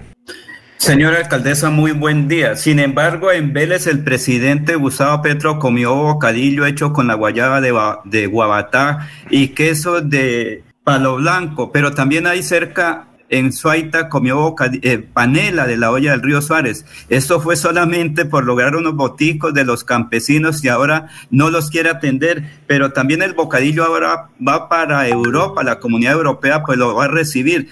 ¿Están preparados para todo esto? Pues es terrible, don Laurencio, un abrazo para usted. Sí, es terrible porque pareciera que así fuese. Desafortunadamente son muchas las cosas que a veces se dicen, pero ya pasar al hecho, a la realidad, a lo que hay que hacer, ya no es así como inicialmente se dijo. Eh, por ejemplo, da tristeza que en este momento nosotros tenemos denominación de origen hace bastante, ¿no? Y ahorita la comunidad europea también la adoptó pero de nada nos sirven estas denominaciones si nosotros en Colombia no damos las condiciones a nuestros campesinos para que se pueda hacer esa buena transformación y que esos cultivos de guayaba se puedan mantener con todas estas condiciones eh, fitosanitarias que nos exigen otros países. Guabatá lo intenta, nosotros tecnificamos, por ejemplo, pero lo que les decía hace un momento, todo este alza de los insumos agropecuarios nos tiene casi que quebrados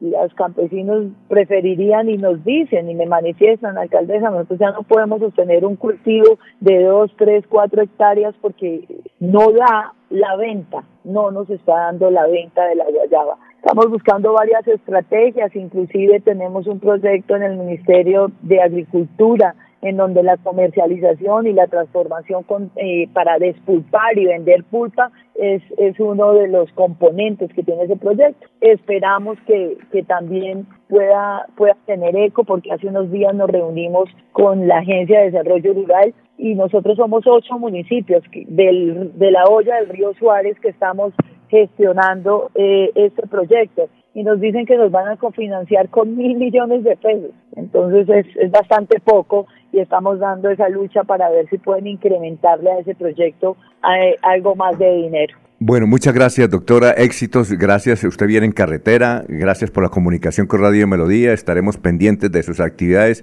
Muy gentil por esta entrevista. No, muchas gracias a ustedes también por eh, llevar y, hacer sentir también la voz de nuestros campesinos, que son los que en este momento, eh, pues como les decía, tienen la mayor dificultad en el país y en Santander no es la excepción.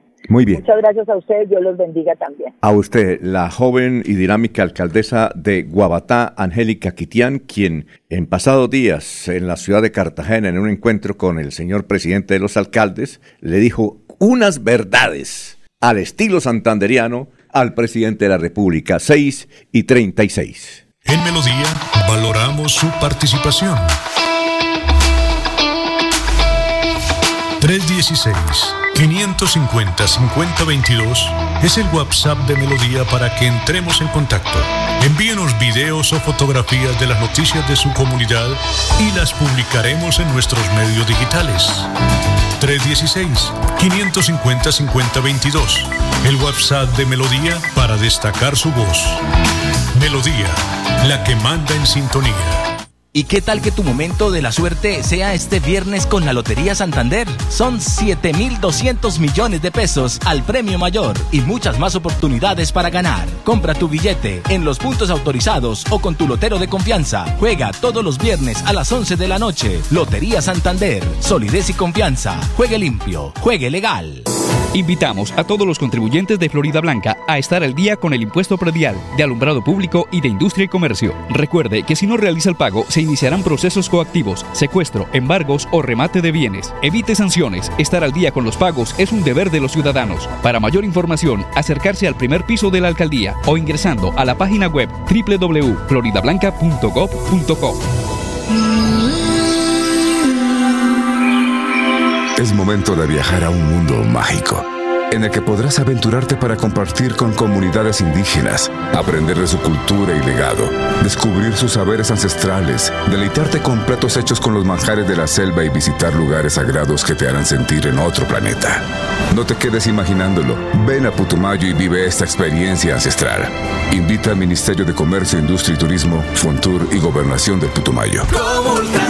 Todas las tiendas de Comultrasan Materiales están de aniversario y por tus compras de contado o a crédito podrás participar por uno de los 120 premios que tenemos para ti. Encuentra pisos, paredes, pinturas y muchos productos más de las mejores marcas y gana con Comultrasan. Vigilado Super Solidaria. Autoriza con juegos. Regresa el baile del año con los melódicos de Venezuela. Los hispanos. Mate Candela. Tributo a Pastor López. Viernes 2 de diciembre en Ver. Boletería Ticket Shop. Preventa con descuento hasta el 30 de noviembre. Info 317-401-4849. ¿Sabías que en promedio una persona produce semanalmente 4 kilos de residuos orgánicos que terminan en los rellenos sanitarios? La buena noticia es que solo se necesitarían 5 moscas soldado negro y 2.000 de sus larvas para convertir esos residuos en abonos. Una solución feliz para las larvas, para cientos de gallinas y peces y para el planeta. CAS Santander. Soluciones inspiradas, derivadas y basadas en la naturaleza. El Mesías llega a Bucaramanga. Gran concierto de Navidad con más de 70 artistas en escena. Coral Luis, Orquesta Sinfónica de la UNAM y solistas de talla internacional interpretan El Mesías de Handel. Únicas funciones, 20 y 21 de diciembre. Auditorio Luis A. Calvo. Compra tus entradas en latiquetera.com. Una realización de Cajazán. Patrocinan Clínica Foscal, WIS, Alcaldía Bucaramanga, 400 años. Vigilado Supersubsidio.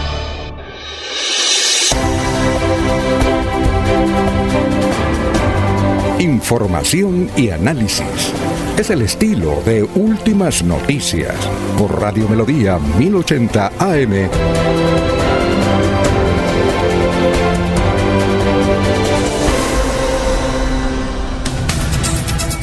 Bueno, este, eh, esta semana se cumple la elección de junta directiva de la Cámara de Comercio de Bucaramanga. Eh, el gobierno creo que nombra cuatro.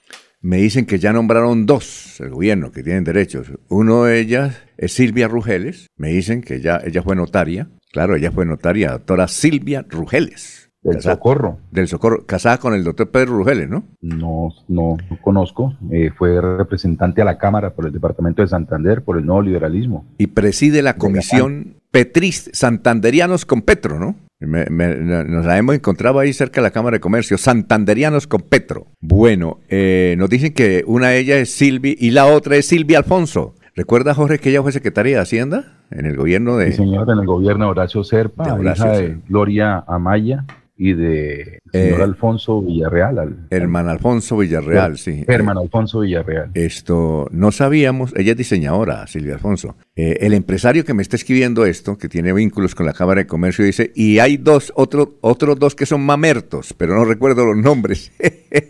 Oiga, ese es un cargazo, ¿no? Ese es un cargazo, es un cargazo. Eh, bueno, vamos a ver. Bueno, eh, eh, este fin de semana se cumple la elección de Junta Directiva de la Cámara de Comercio. Muy bien, vamos a saludar a Sabino Caballero, director de contenido de Radio Melodía. Sabino, ¿cómo se encuentra? Tenga usted muy, pero muy buenos días. ¿Cuál es la tendencia de hoy martes? Muy buenos días, Alfonso. Saludo especial a todos nuestros oyentes y seguidores. Buenas entrevistas hoy. He escuchado Radio Melodía. Felicitaciones, Alfonso. Ah, muy bien. No, no, a todo el equipo. Eso es de, de Laurencio, de Jorge. Esos son de todos. Aquí nos reunimos todos los días vía virtual. ¿Sí? Muy bien, para preparar toda esa agenda de dos horas de... Dos horas y media, ¿no? De emisión. Dos horas y media y no nos alcanza, ¿no? Exactamente, hace magia usted con la información. Bueno, pregunta del día, preguntábamos ayer sobre los taxistas en Bucaramanga, dice que están molestos porque les quitaron el pico y placa. ¿Qué opina usted? Tiene razón el 29%, nadie los entiende el 35% y que si no les gusta, pues que ignoren la medida, simplemente descansen un día o no salgan un día para evitar congestiones el 36%. Bueno, hoy a propósito, pues digamos, de, eh, de la entrevista que usted hacía con el doctor Víctor, eh, y continuamos precisamente porque se continúa la polémica en redes sociales y la pregunta es, ¿qué piensa del futuro del acueducto metropolitano de Bucaramanga? Pues ante esta polémica que se generó ante el nombramiento de una persona foránea como gerente que piensa que va a ser el gerente en últimas. La vende, la fortalece, no le interesa. Bueno, el doctor Víctor ya dio ahí algunas pistas, pero sin embargo, ¿cuál es su inquietud? Bueno, esto a, a raíz pues también de que comentaba que siguen eh, los comentarios y claro, hay gente preocupada, opinadores preocupados o por lo menos lanzando advertencia porque el acueducto metropolitano de Bucaramanga es uno de los bienes públicos municipales más preciados y estratégicos para Bucaramanga y pues para toda el área metropolitana. Entonces eh, han lanzado ya algunas advertencias de lo que podría pasar y estar alerta sobre lo que pueda suceder. Ya como usted lo dijo o le preguntó al doctor Víctor en la entrevista, no hay posibilidad, dice el doctor Víctor, de que se vaya a vender, de que se vaya a enajenar y esto, ahí están, pues digamos, las opiniones en las redes sociales. Y hoy es tendencia, eh, desde ayer estaba en tendencia rendición de cuentas Bucaramanga 2022. Hicieron bien la tarea en la oficina de prensa y comunicaciones de la alcaldía de Bucaramanga, alcanzaron a hacer tendencia eh, a raíz de la, de la intervención de la rendición de cuentas del mandatario de los bumangueses, Juan Carlos Cárdenas. Bueno, yo no alcancé a ver eh, la, la, la, emisión, pero aquí veo un resumen que envía a la oficina de prensa, me parece interesante, de cuáles fueron los principales aportes en estos tres años de mandato. Dice que intervención urbana y rural por más de 180 mil millones de pesos. Están adelantando 700 obras Dice que 48 bandas criminales han sido desarticuladas este 2022, reducción de homicidios en un 20%. Ocupamos el quinto puesto, dice, en el ranking de ciudades competitivas. A propósito, después del informe que Santander se mantiene eh, también en el tercer puesto, según el informe que nos presenta Jorge Caicedo. también dice, somos la ciudad con menos desempleo del país 22 millones de dólares le entraron a la economía local en la Feria Bonita. Dice que hay 80 zonas Wi-Fi gratuitas. Y se ha trabajado por la defensa del páramo de Santurbán y la última actividad fue sembrar 2.000 frailejones en esta zona. Obviamente hay gente que tiene inquietudes, por ejemplo, Tobías le pregunta, ¿cuándo nos va a devolver una ciudad en la cual nos podamos movilizar sin problemas? Sabino. Señor. Me, me excusa un momentico, es que tenemos, eh, hemos logrado comunicación con la doctora Claudia Ramírez, y si quiere usted participe también de la entrevista. Claudia Ramírez es la diputada que hizo fuertes acusaciones de acoso por parte del secretario de Agricultura, que ayer lo tuvimos aquí en una entrevista. Él dice que no lo han puesto ninguna denuncia en ningún ente de control, que eso no es cierto, que lo que pasa es que la doctora eh, Claudia está inventando, que no existía eh, personas víctimas del acoso, sino que eh, siempre desde que él se posesionó, ella lo ubicó entre sus ojos fuertes para intimidarlo porque es amigo de Héctor Mantilla. Doctora Claudia, tenga usted muy buenos días y es cierto que no hay ninguna acusación en la Fiscalía ni en ente de control contra el secretario de Agricultura por acoso. Muy buenos días. Alfonsito, muy buenos días para usted. Un saludo muy especial a Sabino y a la mesa de trabajo y un saludo súper especial a todos los santanderianos. Primero quiero tocar que, que infortunadamente estamos en un país donde la justicia es lenta y cuando las mujeres hacen ese tipo de denuncias no pasa nada. Si de esta manera ha actuado el secretario de Agricultura en contra de la Asamblea Departamental, en este caso en contra mía que soy diputada, porque le ve una petición al señor gobernador y porque hoy elevo la petición a, la Procuraduría y a la Fiscalía que entren a investigar. No me imagino el comportamiento de este señor Joan Sebastián Villabona con las mujeres contratistas de la Secretaría que él, eh, donde él es, hoy es funcionario. Eh, eh, ah, bueno, pues entonces ya van a elevar las acciones, ¿cierto? lo que yo solicité y solicito es al gobernador, a la Fiscalía, a la Procuraduría que entren a investigar ese tipo de, de comportamiento del secretario de Agricultura del departamento. Concretamente.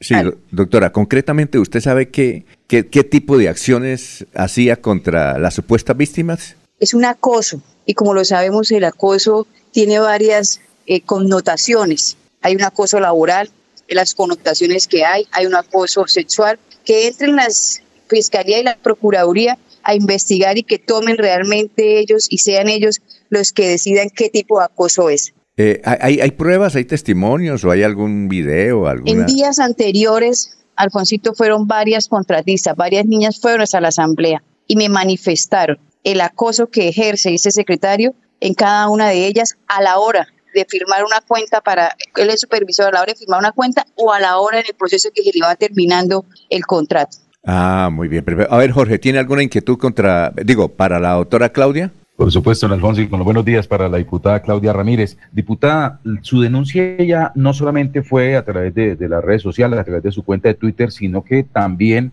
en la jornada anterior, en la última sesión de la Asamblea de Santander, al inicio de, esta, usted se reafirmó en la denuncia contra el secretario de Agricultura, eh, el doctor Villabona, con respecto a esta situación de acoso que se estaría presentando con algunas mujeres. Hoy, hoy veo, estoy revisando precisamente la página web de la gobernación de Santander, no veo un solo pronunciamiento por parte de la gobernación, del gobierno departamental, frente a esta denuncia o a este llamado que usted le ha hecho al gobernador Mauricio Aguilar para que atienda a estas mujeres. No hay un comunicado en el cual o bien eh, acate o, reciba, recepcione estas denuncias que usted está haciendo o bien apoye o respalde al, funcionario. ¿Qué le dice esta situación, eh, eh, este comportamiento desde la gobernación de Santander, desde el gobierno departamental, de no como para prestarle la mayor atención a la denuncia que ha hecho la diputada Claudia Ramírez? Jorge, muy buenos días. entiendo que la, la, administración departamental, pues al día de hoy no se ha manifestado, pero también entiendo que ellos están escuchando, ellos están haciendo los, eh, estudiando y analizando el comportamiento de este señor al interior de la Secretaría. Sé que lo están haciendo y en algún momento se manifestarán. De una u otra manera lo van a hacer. Mm. Eh, Laurencio, Laurencio. Sí, sí, señora diputada, señorita diputada, perdón. Eh, ¿Usted va a pedir que el señor gobernador lo retire del cargo o qué va a pedir? ¿Y cuál es el fondo de esta situación? ¿Qué es lo que está ocurriendo con el secretario de Agricultura? Mi querido Laurencio, yo le estoy solicitando al gobernador que estudie, analice y que tome las mejores decisiones con respecto a los comportamientos que ha venido o que tiene ese señor Joan Sebastián Villabona, porque es un secretario o es un funcionario que no representa a los santanderianos, menos representa a las santanderianas y lo digo después de haber escuchado a las contratistas que sienten miedo, que tienen temores a la hora de denunciarlo. Eh, bueno, eh, es posible que los periodistas podamos hablar con ellas, eh, desde luego ocultando la identidad, sobre cómo era la forma como el secretario las acosaba. Hablaré con algunas de ellas y les voy a decir, vuelvo y ah. repito, tienen miedo, porque si así se comporta, ese es el comportamiento de Joan Sebastián, con nosotros los diputados, en mi caso conmigo, que ya creo que interpuse una denuncia en la fiscalía, yo no me imagino la presión que puede estar ejerciendo al interior con todos los contratistas y en especial con las contratistas de su de la Secretaría de Agricultura. Pero lo voy a hablar con ellas. ¿Esas contratistas aún lo son? Es decir, ¿todavía siguen ejerciendo el contrato? Siguen ejerciendo el contrato y hoy más que nunca tienen miedo y sienten temor de cualquier acto que llegue a tomar el secretario de Agricultura con cada una de ellas. Eh, él, dice, él, dice, eh, el, doctor eh, Sebastián, que usted le tiene tirria, como decían nuestras abuelas, porque es amiga de Héctor Mantilla. ¿Es cierto? Alfonsito, ese señor tiene tan poca la capacidad de defensa que tiene que buscar excusas y tiene que buscar acudientes o culpables para poderse defender. Él no puede, cuando en el de, hace poco hubo un debate del presupuesto, donde yo fui ponente del presupuesto. Si para él, que yo le haya dicho que fuera un poco más preparado a dar las explicaciones o a socializar el presupuesto de la Secretaría de Agricultura, yo no sé qué persecución le dice ese señor que nosotros tenemos en la Asamblea, porque le digo que vaya un poco más preparado de la, de la gestión que él ha hecho en la Secretaría o para los santanderianos. Y tiene que dejar de buscar excusas, que tenga la capacidad suficiente y deje el miedo el temor para poderse defender. Laurencio. Eh, sí, señor, eh, diputada Claudia Ramírez, a propósito, eh, ¿cómo va su aspiración al primer cargo de Florida Blanca? Porque en virtud política hay que hablar un poquito de todo. Algunos dicen que usted está haciendo una actividad para ser candidata a la alcaldía de Florida Blanca. ¿Qué hay de cierto en eso?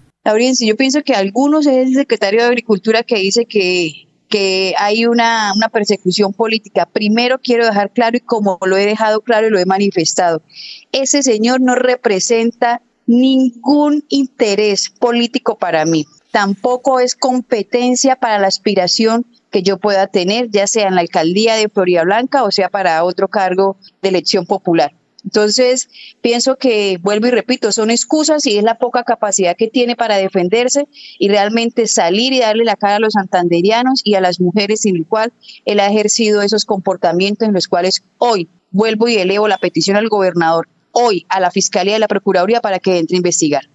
Doctora Claudia, muchas gracias por haber estado con nosotros. Muy gentil, ¿no? Gracias a usted, Alfonsito, a Laurencio, a Jorge, a Sabino, gracias por la por este tiempo y quiero dejarle claro a todos los santanderianos y a las santanderianas que no voy a parar. Continúo con ese tipo de denuncias porque no puede seguir siendo posible que estos personajes se, eh, se aprovechen de sus funciones o de sus cargos para ejercer ese tipo de comportamiento al interior de sus oficinas o al interior de las secretarías y decirle a las mujeres que han sido víctimas de acoso que estaré muy pendiente, muy alerta y muy atenta de cada una de ellas. Muy bien, muchas gracias doctora, que pase un buen día, gracias por la entrevista. Alfonsito, usted y a todos los santanderianos un saludo muy especial. Son las 6 y 55. Y es nuestro amor. El agua de Bucaramanga y del mundo es sagrada. Por eso, Santurbán no se toca. Estamos liderando en los diferentes sectores regionales y nacionales nuestra iniciativa ambiental por la defensa del páramo de Santurbán. De la mano con toda la ciudadanía, seguimos firmes y comprometidos con el medio ambiente por el futuro del agua, de la vida y de las nuevas generaciones. Lo estamos logrando. Alcaldía de Bucaramanga. Gobernar es hacer.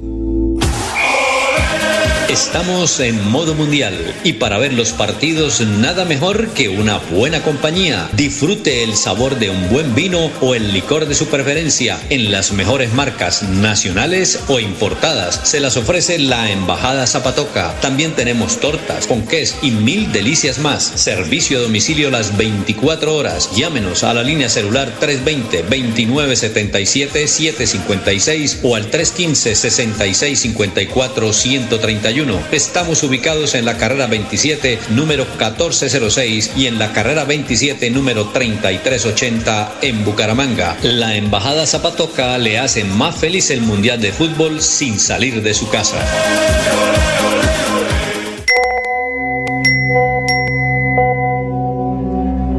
Bueno, hija, pilas con lo que va a estudiar después del colegio. Amor, ¿Qué se va a poner para el prom? Amor, conteste. Se Deja de soñar y hazlo realidad. Imagina ser un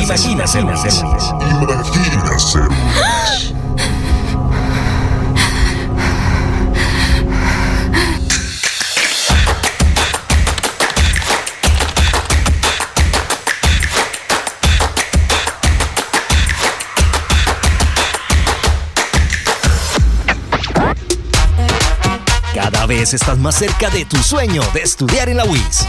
¿Y tú? ¿Quieres ser UIS?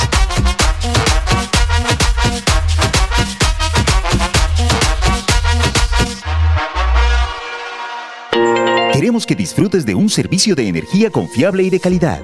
Por eso, trabajamos en el mantenimiento de la infraestructura eléctrica. Para que estés informado oportunamente de las fechas y horarios, síguenos en nuestras redes sociales o consulta toda la información en www.esa.com.co. ESA, Grupo EPM, Vigilado Superservicios. ¿Sabías que en promedio una persona produce semanalmente 4 kilos de residuos orgánicos que terminan en los rellenos sanitarios? La buena noticia es que solo se necesitarían 5 moscas soldado negro y 2.000 de sus larvas para convertir esos residuos en abonos. Una solución feliz para las larvas, para cientos de gallinas y peces y para el planeta. CAS Santander. Soluciones inspiradas, derivadas y basadas en la naturaleza. Estudia en Uniciencia es de 1.250.000 pesos. Horarios flexibles, calidad docente y educación al mejor precio. Uniciencia te acerca a tus metas. Matricúlate en el 317-667-0986 www.uniciencia.edu.co. Matricúlate en el 317-667-0986 o si no, en la página uniciencia.edu.co. Escucha Últimas Noticias por Radio Melodía. Últimas Noticias por Radio Melodía, la que manda en sintonía. Bueno, vamos con los oyentes, son muchos, son muchos los mensajes que nos eh, entregan aquí a través de Radio Melodía, ya los vamos a leer. Eh, Juan Martínez nos dice, buena entrevista con el señor gerente, eh, presidente del acueducto. Manuel José Mejía Reyes dice, muy buenos días, mesa de trabajo. Está lloviendo aquí en Barranca Bermeja y pendientes de sus informaciones y anécdotas. Alfonso Prada, un buen candidato para la gerencia del acueducto era el ingeniero civil Eliseo Osorio. Saludo a Eliseo Osorio, que a veces nos escucha de Estados Unidos también. Eh, dice que el actual alcalde de Bucaramanga y la Junta Directiva del Acueducto Metropolitano de Bucaramanga traicionaron la tradición santanderiana respecto a elegir un profesional egresado de la Universidad de Santander. Gustavo Pinilla Isego dice lo siguiente, lo primero que debe hacer el próximo alcalde es recuperar la Junta Directiva del Acueducto. Los que están solo saben administrar para ellos. Elsie Patricia Archila, buenos días, la mesa de trabajo de Radio Melodía, gracias por toda la programación, saludos cordiales para todos. También nos escucha Elsa de Pradilla. Y eh, nos eh, informa el señor Rangel, a ver, eh, el señor Rangel que tiene un dato interesante para un evento, Gabriel Rangel, dice, hoy hay un gran evento a las 4 de la tarde eh, en el Salón 505 de la Facultad de Ciencias Humanas de la UIS. Eh, se trata de la conversación sobre la paz total. Expone Carlos Arturo Velandia, gestor de paz. A Carlos Arturo Velandia, el popular Felipe Torres va a estar a las 6 y 47 de la noche en la UIS. ¿Usted conoce a... ¿Sabe quién es, no? Felipe Torres. ¿Recuerda de Felipe Torres? Eh, Felipe Torres fu- fue comandante, uno de los comandantes del Ejército de Liberación Nacional. Luego eh, se retiró y la otra vez lo entrevistamos y dijo, yo no tengo ninguna escolta, imagínese. El tipo está corriendo peligro. Pero, cuénteme, Jorge. No, no, frente a algunas de las eh, lecturas que ha hecho de, lo que han escrito los oyentes, eh, como conclusión o lo que se percibe de la entrevista con el señor Víctor Raúl Castillo frente a la elección del gerente del acueducto metropolitano de Bucaramanga, es que se, nota que ya la alcaldía de, Bucaramanga, pese a tener un, que el municipio tiene un paquete accionario mayoritario dentro de la Junta, dentro de la empresa, ha perdido el control para precisamente, por lo menos, la elección del, gerente de la entidad. No hay control, no, no hay posibilidad o arista de que quien sea el alcalde de Bucaramanga pueda intervenir en la elección del gerente. O sea que es, la junta directiva, ¿no? Es la junta directiva. Pero Alfonso, Alfonso. Es dueña de una empresa de la que no tiene las llaves. Mm.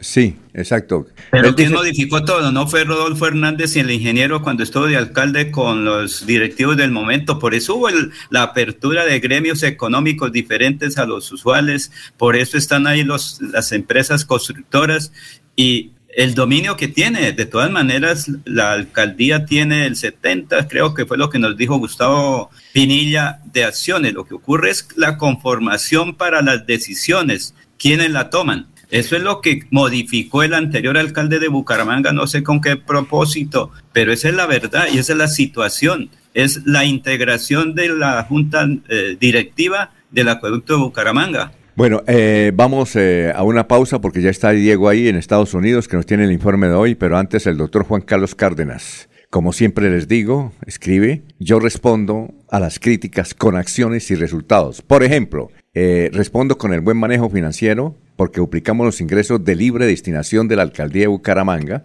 saneamos las finanzas, logramos la máxima calificación crediticia de la Fish Racing, volvimos a ser categoría especial y estamos entre las cinco ciudades más importantes de Colombia. Este año cumpliremos el 98% del plan de desarrollo, superamos al 80% de ejecución presupuestal y logramos posicionar a nuestra ciudad entre las cinco más competitivas de Colombia en Bucaramanga están pasando cosas buenas y yo respondo las críticas con acciones y resultados, dice el doctor Juan Carlos Cárdenas. Siete, tres minutos. Que el regocijo de esta Navidad aparte de los hombres los odios, los rencores, los afanes belicosos y toda intención malvada y sombría Radio Melodía desea a todos los colombianos una Navidad alegre en Cristo, como marco de meditación por un mundo mejor.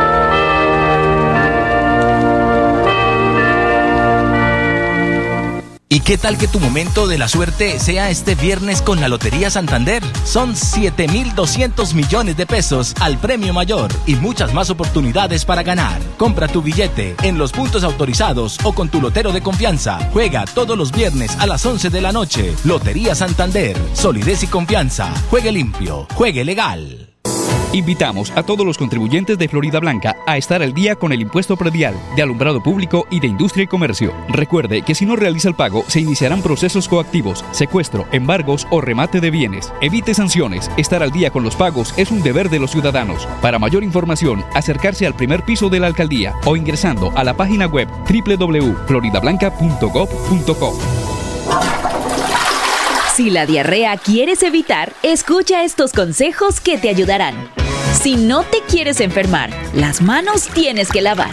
Si quieres prevenir, la higiene personal debes cuidar.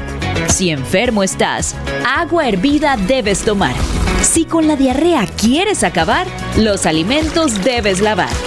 Somos Cruz Roja.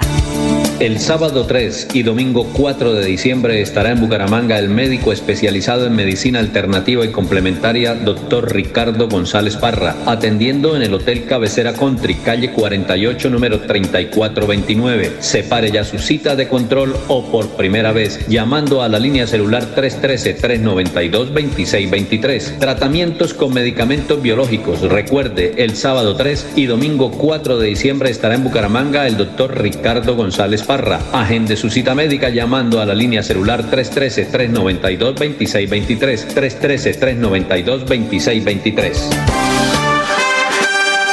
Estas son las últimas noticias de Colombia y el mundo en Radio Melodía, la que manda en sintonía. Hola, mucho gusto. Florentino Mesa les presenta la vuelta al mundo en 120 segundos. La Alianza Atlántica OTAN afirmó hoy que el presidente de Rusia, Vladimir Putin, está intentando utilizar el invierno como arma de guerra contra Ucrania tras los ataques de las últimas semanas sobre infraestructuras energéticas. Los presidentes de Rusia y de China, Vladimir Putin y Xi Jinping, destacaron hoy la intensificación de los lazos energéticos entre los dos países, que ha permitido a Moscú aumentar un 64% la facturación desde comienzos de año y un 10% los volúmenes de suministros. Israel pidió a más de 50 líderes mundiales que se opongan a la resolución que se votará en la ONU para promover una opinión consultiva en la Corte Internacional de la Haya sobre las acciones de fuerzas israelíes en los territorios palestinos. El gobierno de Irán amenazó a los familiares de su equipo nacional en el Mundial de Fútbol de Qatar con el encarcelamiento o la tortura si los jugadores de la selección no se comportan debidamente en el partido que hoy juegan contra la selección de Estados Unidos. El presidente francés Emmanuel Macron realizará esta semana su segunda visita de Estado a Estados Unidos para expresar a su par Joe Biden su preocupación sobre el proteccionismo estadounidense y abordar la guerra en Ucrania. El volcán activo más grande del mundo entró en erupción por primera vez en casi 40 años, escupiendo lava y cenizas en un espectacular despliegue de furia en Hawái. La Dirección de Protección Civil de El Salvador emitió una alerta por el incremento de la actividad en el volcán Chaparrastique y llamó a la población a seguir las recomendaciones de las autoridades tras el inicio de una fase eruptiva. Fuerzas federales de México detuvieron en la ciudad de Nuevo Laredo al jefe de una de las células más sanguinarias del cartel del noreste en un operativo seguido de fuertes balaceras que obligaron a paralizar varias actividades. La fecha para la celebración de la cumbre presidencial de la Alianza del Pacífico, que tendrá lugar en la ciudad de Lima, Perú, se conocerá hoy o mañana tras el encuentro entre los presidentes de Chile y de Perú, informó la Cancillería mexicana. Esta fue la vuelta al mundo en 120 segundos. Escúchenos en la página web www.melodiaenlinea.com. Bueno, vamos rápidamente a aprovechar a Diego que se encuentra en Estados Unidos. Eh, Diego, ¿cómo está? Tenga usted muy, pero muy buenos días. Escuchamos su informe de hoy. Alfonso, ¿cómo está? Buenos días. Muy bien, muy bien, muy bien. Extraordinario. Ah, bueno, me alegra mucho. Un cordial saludo para usted, para los compañeros y por supuesto para los oyentes, don Alfonso. Pues, don Alfonso, ya llevamos la mitad del Mundial. Llevamos dos juegos de cada equipo, pero completamos 32 de los 64 partidos que tiene el Mundial de Fútbol de Qatar. Algunas sorpresas, algunas desilusiones, lo de siempre, equipos que esperábamos que jugaran mucho mejor, como Bélgica, por ejemplo, que han tenido un rendimiento muy regular, equipos que nos han sorprendido, eh, lo bien que le está yendo a Ecuador, vamos a ver cómo termina el día de hoy, pero muchísimas polémicas y muchísimas, muchísimas noticias alternas al Mundial. La principal de los últimos días la pelea que se formó en redes sociales, bueno, la pelea que se formó no, los comentarios que, se han, que han llegado de parte de Canelo Álvarez. Canelo Álvarez, ¿quién es? Es un boxeador, es un boxeador muy famoso, con mucho dinero, mexicano, que no quieren mucho en México, como cosa curiosa. Es un mexicano eh, muy americanizado ya, entonces gran parte de la gente mexicana no le tiene mucho aprecio, no le tiene mucho afecto. Sin embargo, eh, conoció un video de Messi en el Camerín cuando estaban celebrando su victoria frente a México eh, y eh, armó una polémica. Cuando los jugadores terminan el partido y cambian las camisetas, o así no las cambien, simplemente cuando terminan el partido acostumbran a poner toda su ropa y la ropa que reciben sudada en el piso simplemente porque luego pasa el utilero, recoge del piso la ropa que está sudada, la lleva a lavar y ahí recuperan nuevamente sus uniformes o las camisas que cambiaron los detalles que recibieron de los compañeros del equipo rival. Pues Messi estaba haciendo eso con una camisa de México, la dejó en el piso y cuando se fue a quitar el botín o el guayo, eh, sin, sin culpa pisó la camisa. Eh, la gente publicó el video de Messi con el pie sobre la camisa de México y encendieron las redes sociales. Y uno de los que contestó fue Canelo Álvarez, el boxeador, que incluso ha retado a pelear a Messi a los puños porque eh, le dice que la camisa de México no se eh, pisotea, no se humilla de esa forma. Pues bueno, las redes sociales arrancaron en contra de Canelo. Incluso los mexicanos le han tratado de explicar que lo que acaba o que lo que acababa de hacer era un error, que no estaba obrando de buena manera, que trataron de explicarle el porqué de la camisa de México estar en el piso. Eh, sin embargo, pues él siguió contestando el Twitter y ahora tenemos una pelea casada entre Canelo Álvarez y el Kun Agüero, que salió a defender a Messi. Jugadores como Cés Fábregas y jugadores como Guardado de México han salido también a defender a Messi, a Messi, pero el que más ha estado al frente de la batalla y de la pelea por Twitter, por supuesto, ha sido el Kun Agüero. Pues esa polémica ha dejado eh, otro escalón más, otro peldaño en esta larga escalera que tenemos de diferencias entre México y Argentina. Después del partido, eh, los mexicanos muy molestos con la selección han acusado incluso a su técnico,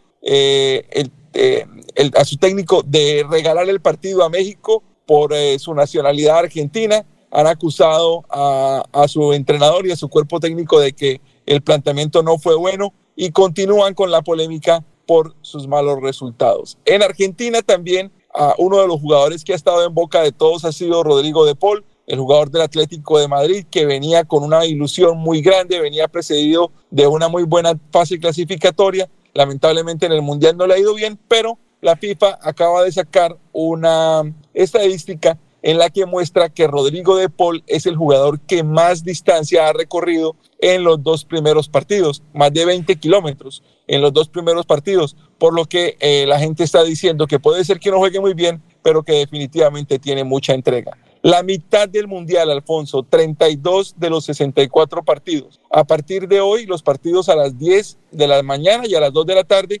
los dos partidos de cada grupo se juegan en simultánea porque se está definiendo cuáles son los equipos que clasifican en cada una de las llaves para acomodar los 16 avos de final. Entonces, a seguir viendo el Mundial, todavía nos quedan 32 juegos. Eh, vamos a ver cómo resulta esta fecha clasificatoria a partir de hoy y cómo empiezan los partidos de la siguiente ronda, Alfonso. Oye, eh, ¿qué tal el ambiente en Estados Unidos? ¿Se nota o allá poco? La comunidad latina lo hace notar. Muchos de los sitios, de restaurantes, muchos de los sitios de comidas proyectan los juegos cuando pues coinciden con la hora. Pues aquí, eh, como en Colombia, los partidos están siendo por la mañana eh, y al mediodía. Entonces, pues es imposible pedirle a un restaurante que en la noche ponga un juego precisamente porque no lo hay. Pero, pero sí, se siente un poco, el equipo de los Estados Unidos tiene mucho apoyo. Eh, es una liga que está creciendo mucho y seguramente muy pronto va a tener un nivel mucho mejor, pero por ahora se siente el apoyo, se siente que estamos en el Mundial, pero principalmente por el interés de la comunidad latina, Alfonso. Ah, bueno, muchas gracias, muy amable, ¿no? Bueno, muy gentil, Diego. nos, vemos, nos vemos mañana, ¿yo? Sí, señor, lo intentaremos, como siempre. Ah, bueno, gracias. Son las 7:14 minutos y es nuestro amor. En Bucaramanga estamos construyendo los puentes más grandes del futuro. Reconstruimos más de 60 colegios para el beneficio de los jóvenes bumangueses de las instituciones educativas públicas. Ahora cuentan con nuevas instalaciones y espacios pedagógicos donde su proceso de aprendizaje es toda una experiencia inspiradora, cómoda y de clase mundial. Alcaldía de Bucaramanga. Gobernar es hacer.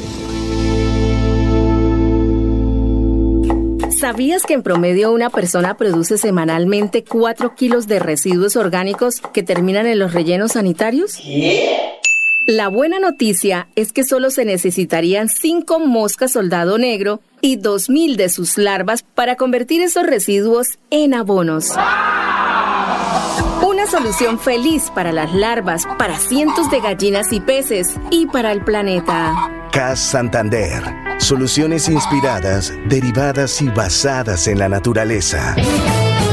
Hay más noticias. Muchas noticias, muchas noticias en Melodía 1080 AM. Soy el Caballero. Está en Últimas Noticias de Radio Melodía 1080 AM. Buenos días, Alfonso, para usted, para los compañeros, igualmente para todos los oyentes. El Tribunal de Arbitramiento eximió a Cor Magdalena de pagar pretensiones a Navelana ante la liquidación del proyecto de la recuperación de la navegabilidad del río Magdalena. El resultado dispensa al Estado de pagar más de 177 mil millones de pesos pedida por el consorcio Navelena y sus litigantes. Por otra parte, hoy a partir de las 10 de la mañana se llevará a cabo la decimotercera Asamblea Corporativa de la Corporación Autónoma del Río Grande de la Magdalena. Entre los puntos del orden de del día, el director ejecutivo Germán Puentes hará la presentación del informe de gestión de la entidad. Se realizará el nombramiento del secretario de la Asamblea Corporativa, la aprobación de los estados financieros de Cor Magdalena y la elección de los delegados de los gobernadores, alcaldes y representantes de los gremios ante la navegación fluvial a la Junta Directiva de Cor Magdalena para el periodo 2023-2025. Noticias con las que amanece el distrito. Continúen compañeros en estudios en últimas noticias de Melodía 1080 AM. Las 7 eh, de la mañana, 16 minutos. Eh, vamos a ver si. Eh, ah, bueno, ahí está el director de que maneja los talentos en el SENA, Cristian Vera. Cristian Vera maneja los emprendimientos, los talentos. Es impresionante la cantidad de jóvenes con talentos que ya están produciendo billetico y bien. Qué buenas noticias nos tiene usted para los emprendedores, doctor Cristian. Muy buenos días. Bueno, muy buenos días. Un cordial saludo para, para todos eh, a la mesa de trabajo. No, pues hoy tenemos eh, como noticia que no solo los que emprenden son los adultos, sino desde niños hay que despertar ese, ese instinto de, emprender, de desarrollar ideas y de llevarlas a cabo, luchar por ellas y, y por ello pues traemos a un grupo de niños con una estrategia que desarrollaron dos emprendedoras eh, muy interesantes pues para, para motivar a todos. Sí, ¿Y, cuáles son esas, estrategias? Bueno, realmente esto es un evento que se desarrolló hace una semana, se llama Emprenda Kids y, y fue desarrollado por dos emprendedoras de, de acá, Paola Joya y Tatiana Quito, y, ellas que son ya líderes dentro de sus emprendimientos y, han tenido éxito, pues quisieron desarrollar algo para que los niños despertaran ese espíritu emprendedor y llevaran sus emprendimientos. Era un espacio para socializar con, con otras personas y pues mostrar esas ideas para que en esa realimentación pues buscaran nuevas oportunidades. ¿Y, ellas qué hacen? ¿A qué se dedican? ¿Cuál es el emprendimiento de ellas? Bueno, Paola, eh, ella tiene un emprendimiento llamado Empapelarte, eh, ya de hace muchos años. Es una estrategia de, venta de papelería que, la está orientando hacia la franquicia. Y hace muy poco abrió la Solibrush, que, que es un, lugar espectacular que cuenta con un coworking. ¿En Bucaramanga? ¿En, ¿En, Bucaramanga? Sí, señor, está en Bucaramanga, eso queda junto a Vaca. Ah, ya. Eh, es, un emprendimiento muy interesante. Y Tatiana, eh, ella pues es la creadora de Caru, un tema de turismo y romance, y de Brothers Cookie, eh, otro emprendimiento pues que tiene ella eh, en torno al tema de, pastelería. Entonces, son, personas que lideran esos procesos que adicional pues eh, al ser mamás pues han querido hacer este tipo de, desarrollos pues para los niños. Hay, hay, amas de casa que frente al computador ganan mucho dinero acá en Bucaramanga. Yo me he encontrado con unos, yo he querido entrevistarlas, pero ellas dicen, no, no, no, me evita, eviten menos problemas. Pero ganan bien, ¿no? Y muy bien, ¿cierto? Sí, claro que sí, sí, hay oportunidades laborales ahorita en, muchos segmentos y, la virtualidad pues nos abrió campos un poco más, más altos. Eh, el, el, Senat como que tiene platica para esos emprendedores, ¿cierto? Les ayuda económicamente. Claro que sí, nosotros contamos con diferentes estrategias, desde que necesitas simplemente el dinero eh, a través de Fondo Emprender, se les da un capital semilla para que puedan emprender y el que necesita asesoría, desarrollo, apoyo, hay distintos programas. Eh, el Tecnoparque que queda en la calle 48 2840 es uno de ellos. Nosotros apoyamos con todo el talento y el equipamiento para llevar a cabo estos desarrollos. Por eso este espacio de invitarlos el día de hoy a las 5 pm a, a, nuestras instalaciones, pues para que no solo conozcan este, este bonito emprendimiento, sino adicional se motiven a emprender también de la mano del SENA. Exactamente, usted les ayuda ahí, perfecto los que quieran, porque dice yo, yo sé hacer esto, pero tiene unos talentos tremendos, pero, pero falta el billetico. Entonces el SENA le dice, venga para acá, siéntese, tómese un tinto, a ver. Y sale adelante y están ganando muy bien, ¿no? Muy bien, y, a ver, en dólares. A veces nos hace falta es un respaldo, un equipo, una asesoría, eh, y todo eso pues lo pueden encontrar de la mano del SENA. Sobre todo las amas de casa, ¿no? Las amas de casa. Historias como esa, muchísimas. Bueno, oye, eh, muchas gracias, muchas gracias, muy amable y éxitos. No, a ustedes y, y retirarle la invitación. Eh, Hoy a las 5 de la tarde en las instalaciones de Tecnoparque en el edificio de Seinova, el antiguo edificio de Ecopetrol, podrán encontrar esa estrategia de emprendimiento enfocada a niños y conocer un poco más de, lo que estos niños tienen para ofrecer.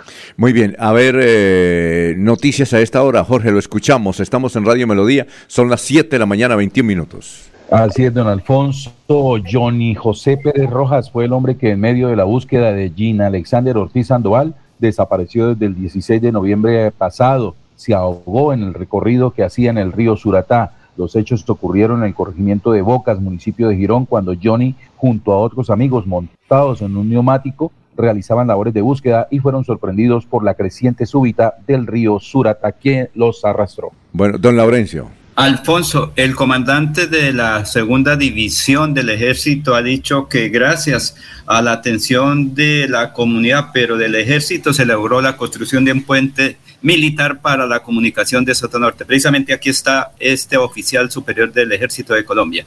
A mi Dios, esta oportunidad de poder cumplir con este sueño como comandante encargado de la segunda división Victoria a esta importante región del país. Como soldado de ingeniero, esta es la primera oportunidad en la que mi Dios me permite participar de una inauguración de este tipo de obras. A pesar de haber sido comandante de la Brigada Especial y haber hecho más de 12 puentes en diferentes partes del país, no había tenido la oportunidad de asistir y verdad que me embarga un doble motivo de orgullo hoy como comandante encargado de la segunda división y como soldado de ingenieros. Este, esta obra que nos permite aplicar nuestros conocimientos en beneficio de la sociedad, aplicados en apoyo a la población civil, nos permiten construir este tipo de obras.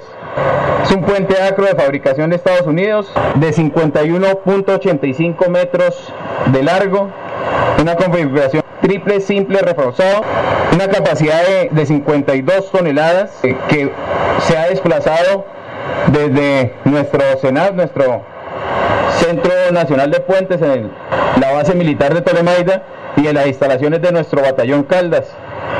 Esa capacidad de los ingenieros aquí al servicio de la unidad de riesgos departamental para que sea posible materializar esta obra. El tiempo de construcción, cinco días. ¿Quiénes lo construyen? Los héroes que están encima, esos soldados que trabajan día y noche. Muchas gracias por ese aplauso.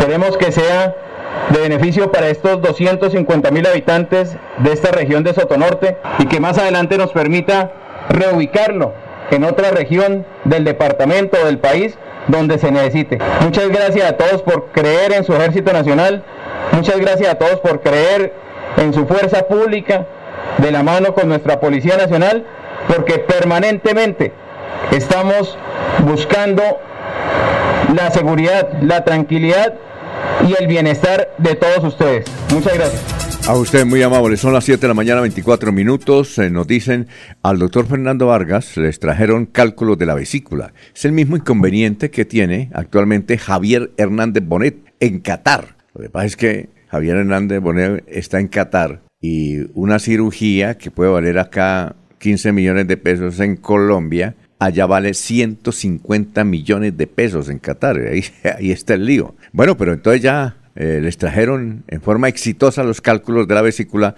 al doctor Fernando Vargas Mendoza y se está recuperando.